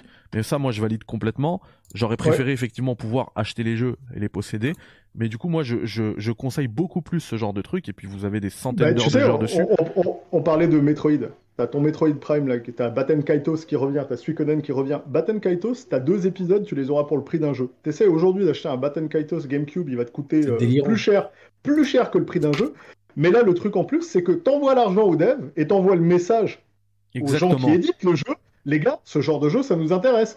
Parce que quand il s'est fait vendre 7 fois en occasion, les seules personnes qui l'ont enrichi, c'est les gens qui l'ont revendu, les boutiques d'achat d'occasion, mais c'est pas les gens qui font les jeux et ça envoie pas le message. Dites les gars, ça nous intéresse sans compter. Moi, j'ai pas de problème avec les boutiques et les gens qui vendent de l'argent dessus, mais c'est vrai que les prix sont devenus délirants. Eux les achètent à des prix délirants, donc les revendent à des prix délirants, et là, c'est devenu un truc infernal. Oh non, abusé. l'émulation console, oui, et pour les manettes d'ailleurs, euh, très bon truc, il y a une marque qui s'appelle 8-bit Do, donc Ouais, 8, Bido. 8 bits Do. Ouais.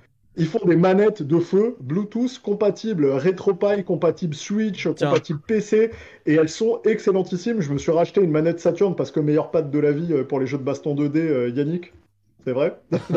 Euh, Tiens, elle est sur là. les sticks, en Tu, la, en tu la vois pas, t'es pas à la caméra, mais je Ah, la montre, je- la, ma- la manette Saturn, sous licence officielle en plus. Et, et après, les, euh, tu vas avoir, tu vas trouver les manettes NES, Super NES, enfin bref, peu importe. Puis t'as celles officielles Nintendo qui sont un poil plus chères et pas compatibles avec tout. Donc du coup, à choisir, euh, Ouais, 8 bits d'eau, c'est pas mal. ouais c'est clair. Ouais, Et les Dido, ils font moins très cher. très bons, très bons matos. donc, Il y a euh, Retrobit aussi. Oui, les Ouais. deux, les deux font du, du bon matos. Après, voilà, moi je. Enfin. L'histoire de tout ça, c'est c'est de jouer à des jeux euh, qu'on a aimés et qu'on a envie de refaire, de découvrir, par exemple, euh, ben, on a parlé de Fire Emblem, tiens, euh, pourquoi pas découvrir les Fire Emblem anciens, etc. Donc découvrir des jeux qu'on n'a pas pu faire. Je suis d'accord avec Mehdi, aujourd'hui, je pense qu'il faut arrêter de, d'acheter d'occasion.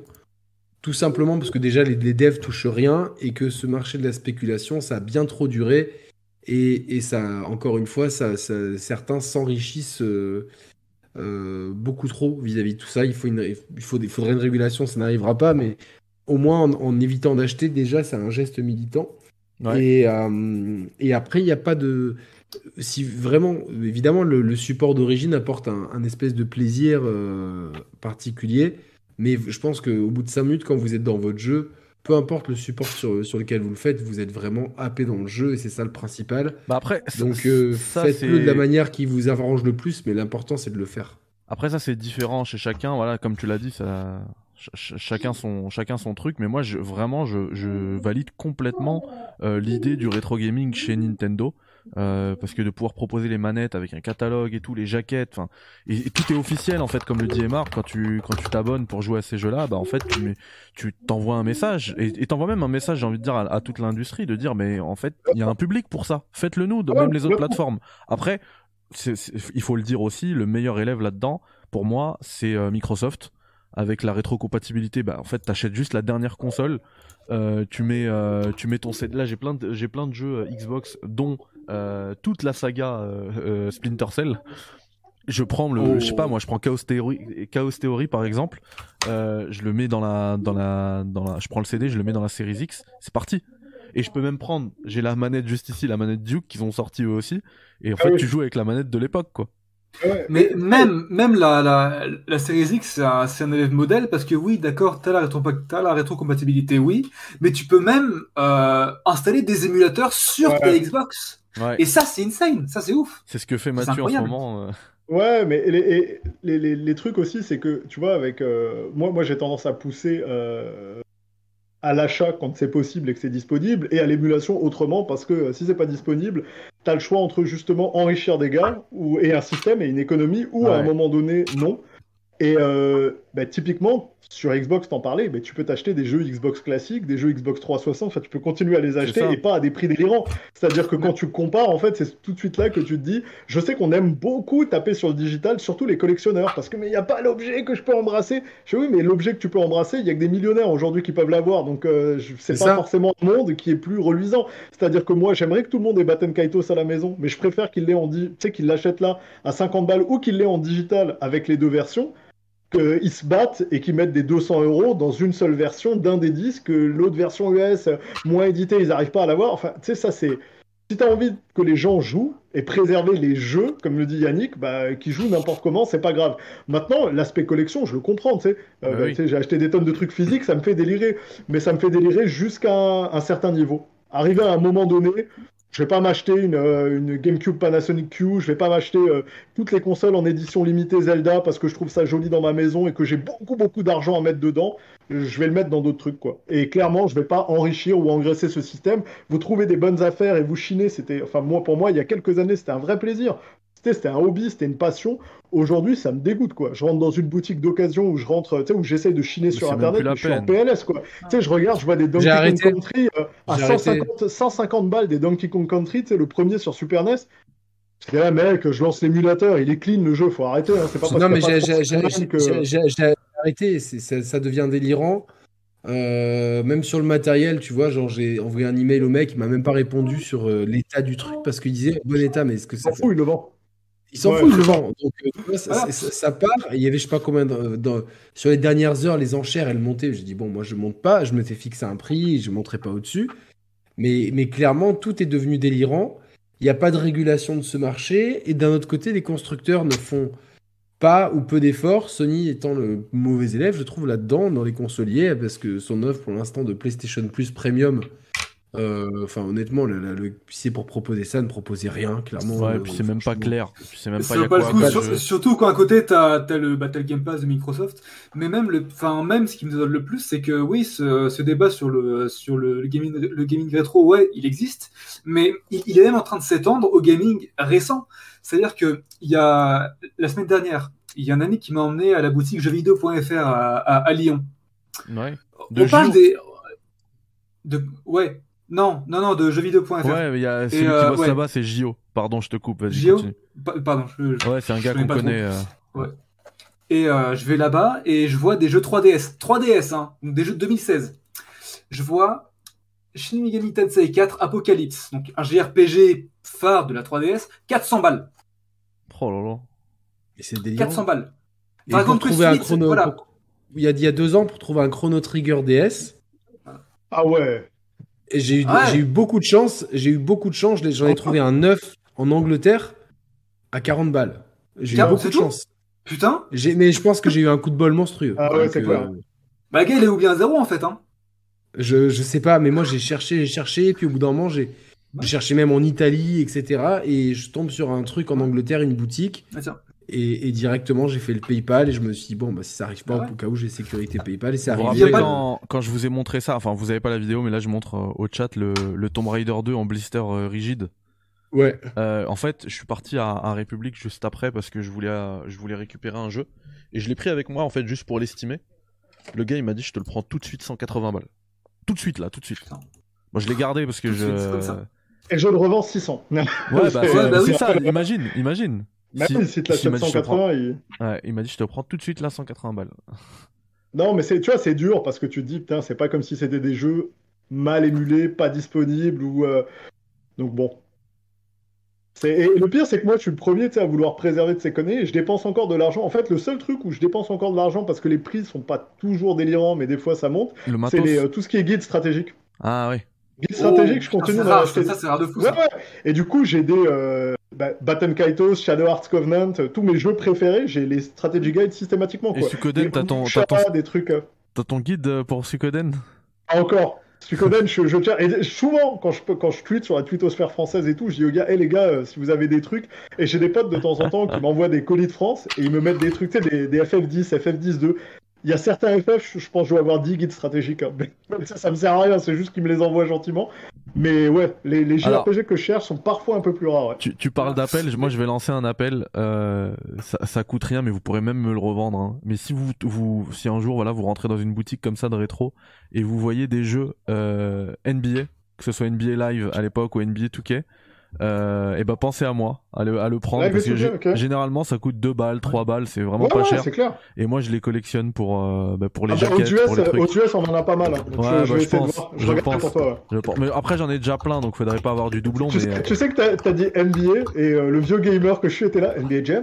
Déjà bah, tu NBA cherches des je- Tournament Edition et tout. bah, Non, je, je l'ai, je l'ai NBA Jam aussi. Ah, et, euh, et, mais ouais, j'ai plein de, plein de. Enfin, moi, ça me fait kiffer. Comme je, je kiffe l'histoire aussi de la NBA, Eh pas que du jeu vidéo, Super. de voir des jaquettes de, de- de- genre Stevie Francis à- au Houston Rockets à l'époque avec le, le maillot trop moche. Ah, ça, de ouf. ça me fait kiffer, tu vois.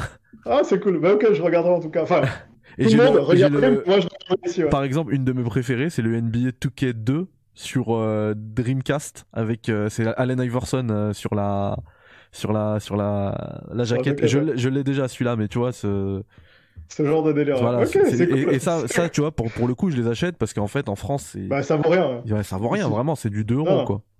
Par contre, s'il a plus de 2 euros, l'achetez pas parce que là aussi, vous allez vous faire avoir. Bah, ici, en fait, quand tu cherches les vieilles consoles d'occasion, alors Dreamcast, GameCube, euh, j'ai fait dire Genesis, donc Mega Drive, t'as toujours un pack de 4 jeux. Bah, je suis au Canada de hockey, donc Ouais, c'est tous ça. les, les NHL de l'univers, et t'es là, putain, mais personne veut jouer à, Ouais, c'est à tel jeu version euh, Mega Drive ou euh, le premier sur PS2, enfin, on s'en fout, quoi. Mais, euh, mais ouais. Ok, NBA, ça doit se trouver, je vais chercher. Euh, alors, Sébastien nous dit, bah merci les gars, c'est gentil, je, je lance ce message. Il nous dit, mais dis, que lui as-tu dit en retour, mon souhait, et que tu l'aies allumé? Je.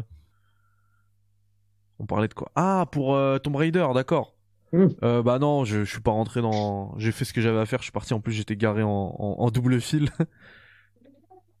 Donc euh, j'ai pas eu le temps. Bon bah voilà les gars, c'était c'était super cool de vous avoir. Euh, il est 23h30, 2h30 voilà. Oh, putain, déjà. Ouais, ça passe vite, ça passe vite. On a passé 2h30 ensemble. Euh, bah merci euh, merci infiniment Emar d'avoir été là. J'espère que t'as passé une belle soirée Ouais, honnêtement, c'était super cool. Bah, tu sais, moi, fin que j'ai pu d'après, réveiller je- un petit peu ta, ta fibre euh, nostalgique. Ah bah ouais, non mais elle est- moi en fait elle est cachée, tu vois, les gens se rendent pas compte et puis euh, mais mes gamins le savent, en fait c'est un peu rigolo. Dans la maison, moi j'ai des spots, c'est je suis je suis un peu vrillé, je voulais pas tout mettre au même endroit. T'as un Du spot coup là dans ma chambre, je regarde juste à côté de moi, j'ai la PS2 et j'ai une rétropaille euh, que j'ai montée dans un casier NES avec le SSD que tu peux mettre au-dessus. Énorme. Euh, quand on va dans mon bureau, euh, le bureau sur lequel je bosse, hein, tu sais, en télétravail et tout, bah derrière j'ai la PS3, deux Dreamcast, une Saturn. Euh, dans une autre pièce, j'ai un truc arcade. Donc là, j'ai tu gros stick et tout machin avec des tonnes de jeux arcade dessus. Euh, la Wii, la GameCube. Dans toutes les pièces, il y a des trucs gaming. euh, comme ça, voilà, on se balade. J'ai les gamins, je les retrouve. Tu sais, posés avec la Switch ou en train de jouer à un vieux jeu, puis je suis heureux. C'est con. Donc non, ça, ça va réveiller. Tu t'as entretenu. Je l'ai- ouais, entretenu voilà. la flamme. Et bah et bah écoute, je vais je vais continuer de l'entretenir avec le, le stream sur Suikoden. Ça va être cool. Parfait. Franchement, ça va, être, ça va être énorme. Euh, Yannick, pareil, j'espère que t'as passé une belle soirée. Ouais, franchement, ça m'a, ça m'a vraiment fait plaisir d'être là. Et c'était vraiment très cool, puisqu'on a pu parler de trucs vraiment très différents. T'as pas, Et- t'as pas, t'as pas beaucoup parlé de Street Fighter, je trouve. Donc est-ce que tu, vas, est-ce peu que tu te sens vraiment bien? Non, mais euh, euh, Udon a lancé les, les précommandes pour le comics préquel à Street Fighter 6. Donc, euh, Ah. je surveille. Ah Et ouais, donc, euh, ouais, je, gros fan de. Mon préféré reste celui-là. La... Ah ouais. Le préquel Akim- Akuma. Et Mm. sachez que dans la même euh, genre de préquel, il prépare un, hors-série comme ça sur Sagat. Donc, j'ai vraiment hâte que ça arrive aussi. Je les ai tous au format numérique parce que euh, les réunir au format physique, c'était l'enfer. Et euh, si vous aimez Street Fighter, bah, tous les comics Udon en fait se suivent et c'est vraiment cool en fait. Bah, tout ce que ait- fait Udon en général, c'est des méga fans de, de Street Ouais. à la base, et du coup, leurs artbooks sont super. leur- ouais. Je suis sûr que t'en as voilà, genre des 40. J'en ai 50 000. J'ai le World Warrior Encyclopedia et le World Warrior Encyclopedia Arcade Edition, tu vois, donc euh, j'en ai plein. ouais. Et du coup, tu seras de retour pour euh, pareil. Ça va être super cool, euh, une émission euh, Alors rétro peut-être café. peut-être demain, je- que je te confirme au cas où je te rejoins, parce que j'ai peut-être un, un truc de prévu demain soir. Ouais. En tout cas, nous, Mehdi, on se retrouve dimanche soir sûr, puisqu'on fait une petite radio libre avec euh, toi et Thibaut. Euh, on va parler sur le. Si Mar veut passer, il sera le bienvenu aussi. On va parler de Returnal. Euh, Est-ce que c'est le meilleur jeu de la gêne, vraiment? Parce qu'il sort sur PC et, et c'est une vraie question à se poser. On va parler du PSVR 2 parce qu'il y a quand même aussi beaucoup d'interrogations. Il est introuvable autrement que sur le site de Sony. Le prix est vraiment très élevé et au final, les notes sont bonnes, mais il y a quand même, on est quand même loin de, de ce que De la révolution. révolution par rapport au prix. Donc euh, il y a C'est le terme. de, de choses. Hein? C'est le terme à la mode, la révolution. Ouais, non mais c'est vrai que euh, à ce prix-là, on attendait peut-être un petit peu autre chose. Donc on, on- on Bah, va se poser des questions. euh, Pour le coup, moi, il arrive, donc euh, je verrai. Je verrai ce que ça Ouais, vaut. bah, Je, et, je verras ce que et je manquerai pas de vous le dire. Évidemment. coup, euh, Returnal me fait très envie. Faudra, faudra que je teste sur PC, parce que j'ai pas la PS5. Faudra que je teste sur PC euh, quand j'aurai j'aurai fonce. l'occasion. Fonce, Brimel. Ouais. Tu peux pas, avec. Returnal, tu peux pas te, Et, euh, tu peux pas te Tu tromper. peux pas te tromper, c'est c'est- c'est un jeu qui est extrêmement généreux et qui, euh, qui, qui, qui, qui- qui- mais on va aussi revenir, je pense, sur le bashing qu'il a eu. Enfin, bashing, j'aime pas ce terme, mais sur le. Il y a eu un petit bad buzz à sortie quand même. Hein. Ouais, la bad buzz, mais je pense que c'était même pas volontaire en France. C'était Mm. c'était surtout Julien, mais c'était pas volontaire et je comprenais totalement sa position. Donc on va parler de Returnal, on va parler de, du PSVR 2 et on va parler de Hogwarts Legacy. C'est temps, maintenant qu'il est bien sorti, de faire un petit bilan sur qu'est-ce que qu'est-ce que euh, voilà les qualités de ce jeu, les défauts euh, et, euh, pourquoi ça marche aussi bien et est-ce que finalement malgré son classicisme, est-ce que c'est pas le mieux pour le jeu vidéo de, de, peut-être de proposer une formule plus classique, plus safe, mais qui au moins n'exclut personne. Donc voilà, c'est un triple débat, trois sujets. Donc euh, voilà, si Aymar tu veux passer, tu me dis, et sinon, euh, ben, nous on se retrouve très bientôt, de toute façon, quoi qu'il arrive. Et bah de mon côté, en fait, c'est dès demain, les gars. hein. Dès demain, 21h, Dès demain. c'est parti Rétro Café. Metal Gear Solid, PS1, euh, sur le matériel d'origine, la cathodique, la Play 1, la DualShock, parce qu'il faut prendre la DualShock pour euh, Psychomantis. Euh, et puis voilà, c'est parti. C'est euh, c'est en mode nostalgie. euh, ça va être cool. Je compte sur vous, même, euh, bah, enfin même vous, vous trois, hein, si vous voulez passer, euh, que ce soit dans le chat, sur live, vous êtes toujours les bienvenus. Est-ce que tu auras du swag d'origine Tu seras habillé en, en jogging champions qui s'ouvre sur toujours. les côtés avec- Moi toujours. Avec- Ouais, ouais, bien sûr, toujours. en écoutant de- du Alliance Ethnique qui blast. En plus, tu sais que j'en ai là, les, tu sais, les jogging euh, qui s'ouvrent Oui, sur les côtés là. Ben ouais, mais il, faut, Moi, j'en ai, moi. Ouais, faut, que tu, faut que tu cosplays le toit de quand, quand le jeu est sorti. C'est ça le truc. de ouf. Je suis tout à fait d'accord. Enfin, moi, moi, quand passer je me fasse demain de euh, regarder un coup quand même. Être Ah, tiens, d'un coup. D'un coup, tout le monde va voir. Ouais. C'est Mm, cool. mm, mhm, ouais. Et du coup, Rimmel, toi, j'espère les- que t'as passé une bonne soirée. Pardon? J'ai dit, j'espère que t'as passé une bonne soirée, Brimel. Ah, moi, j'ai passé une excellente soirée. C'était très très cool de te reparler, de vous rencontrer vous deux, du coup, Emma et Yannick. euh, Bienvenue sur ma chaîne. Des gens comme ça. Ah, merci, ça fait plaisir. Ça fait super plaisir. Bah, c'est pareil, t'es euh, toujours le bienvenu. Twitch, hein, tout, hein, ouais. On veut la tasse du rétro café critiques. On verra, on verra où, euh, où nous amènera cette. euh, De toute manière, l'histoire du jeu vidéo est tellement riche, il y a tellement de jeux qu'en fait. euh, Si il y une a- tasse, j'en veux une. hein, je- je m'en fous, j'en veux une. Il y a possiblement des milliers et milliers d'heures de stream. hein. Je parle, j'abuse même pas. Sur le temps, hein, je veux dire. Ouais, ouais, c'est Ah, clair. bah, sans problème. hein. Ouais. Donc euh, voilà. Donc il y, y a moyen que, voilà, si ça marche bien, bah il y a moyen que. Il est sorti en 98, donc il faut une bande son de 98. j'ai- j'ai- Ah ouais, il y a, ah ouais, y a du bon son en 98. ouais. Euh, En plus, hier, j'étais avec, euh, j'étais avec Imhotep Dayam. On, était euh, sur un- on a fait un petit live et tout. euh, C'était vraiment très cool. Il y a, y a eu la vidéo 98. en début de live euh, MPC. Me dites pas, il manquait Carole Quinten, effectivement, mais elle est fatiguée et puis euh, Ouais. elle a quand même pris le temps de faire une vidéo et tout, donc c'est Elle cool. est Regardez très au début. fatiguée. Ouais. Donc, du coup, mais, euh, bon, on la retrouvera bientôt. Mieux vaut se reposer. Et elle a Oui, elle, Mathieu elle- sera dans le rétro café en plus. Elle a invité Mathieu pour, euh, pour, la, pour euh, parler de Resident Resident Evil, j'ai vu, 4, j'ai vu euh, la, la pastille tout à l'heure. Je l'ai vu. Vraiment très très cool. Moi, je suis Sur très les content films français. Ouais. ait toutes, cette- toutes ces connexions qui se fassent, etc. Et d'être. euh, Mais elle reviendra aussi dans le, caf- dans le rétro café sur euh, Resident Evil 4. hein. Vous a dit son, ré- son, son héros préféré, donc voilà. C'est vrai. Bah les gars, il me reste plus qu'à vous bon souhaiter une très belle euh, soirée. Ouais, très, un très bon héros qui, a, qui revient en remake. Et d'ailleurs, c'était prévu euh, pour ce soir. J'ai vraiment hâte de le refaire. temps. tu vois. Ça arrive, ça arrive vite, hein, c'est le, le 24 mars, il me semble. Donc voilà, d'ici euh, Ah un ouais, mois, dans un mois, ouais. mois, c'est, ça va arriver très très vite. Dans tous les cas, les potos, je vous souhaite une très belle soirée, euh, une très bonne nuit, une très belle fin de journée pour toi, Emar. Euh, prenez soin de vous et puis demain 21h euh, le rétro café donc ce sera pas la 201ème du café critique parce que c'est vraiment un, Ah, le Euh, 01 du Rétro Café. un spin-off quoi tu vois voilà ce sera le 01 exactement Le spin-off, exactement. Non, mais c'est vraiment très cool et, euh, et voilà. Non, mais encore félicitations pour ces 200 cafés, Mehdi. Euh, Je suis très content d'en avoir partagé euh, merci une bonne partie et euh, et voilà. Et donc rendez-vous dimanche soir sur la chaîne des Sharp Players. Donc demain soir sur le Café Critics, dimanche soir sur la chaîne des Sharp Players. Live goes on, euh, ça continue. The show must go on, pardon. et sur Twitter pour euh, pour euh, Brimel et euh, et Emar Exactement. prenez soin de vous les gars bye bye Salut à tous. aussi. ciao Encore.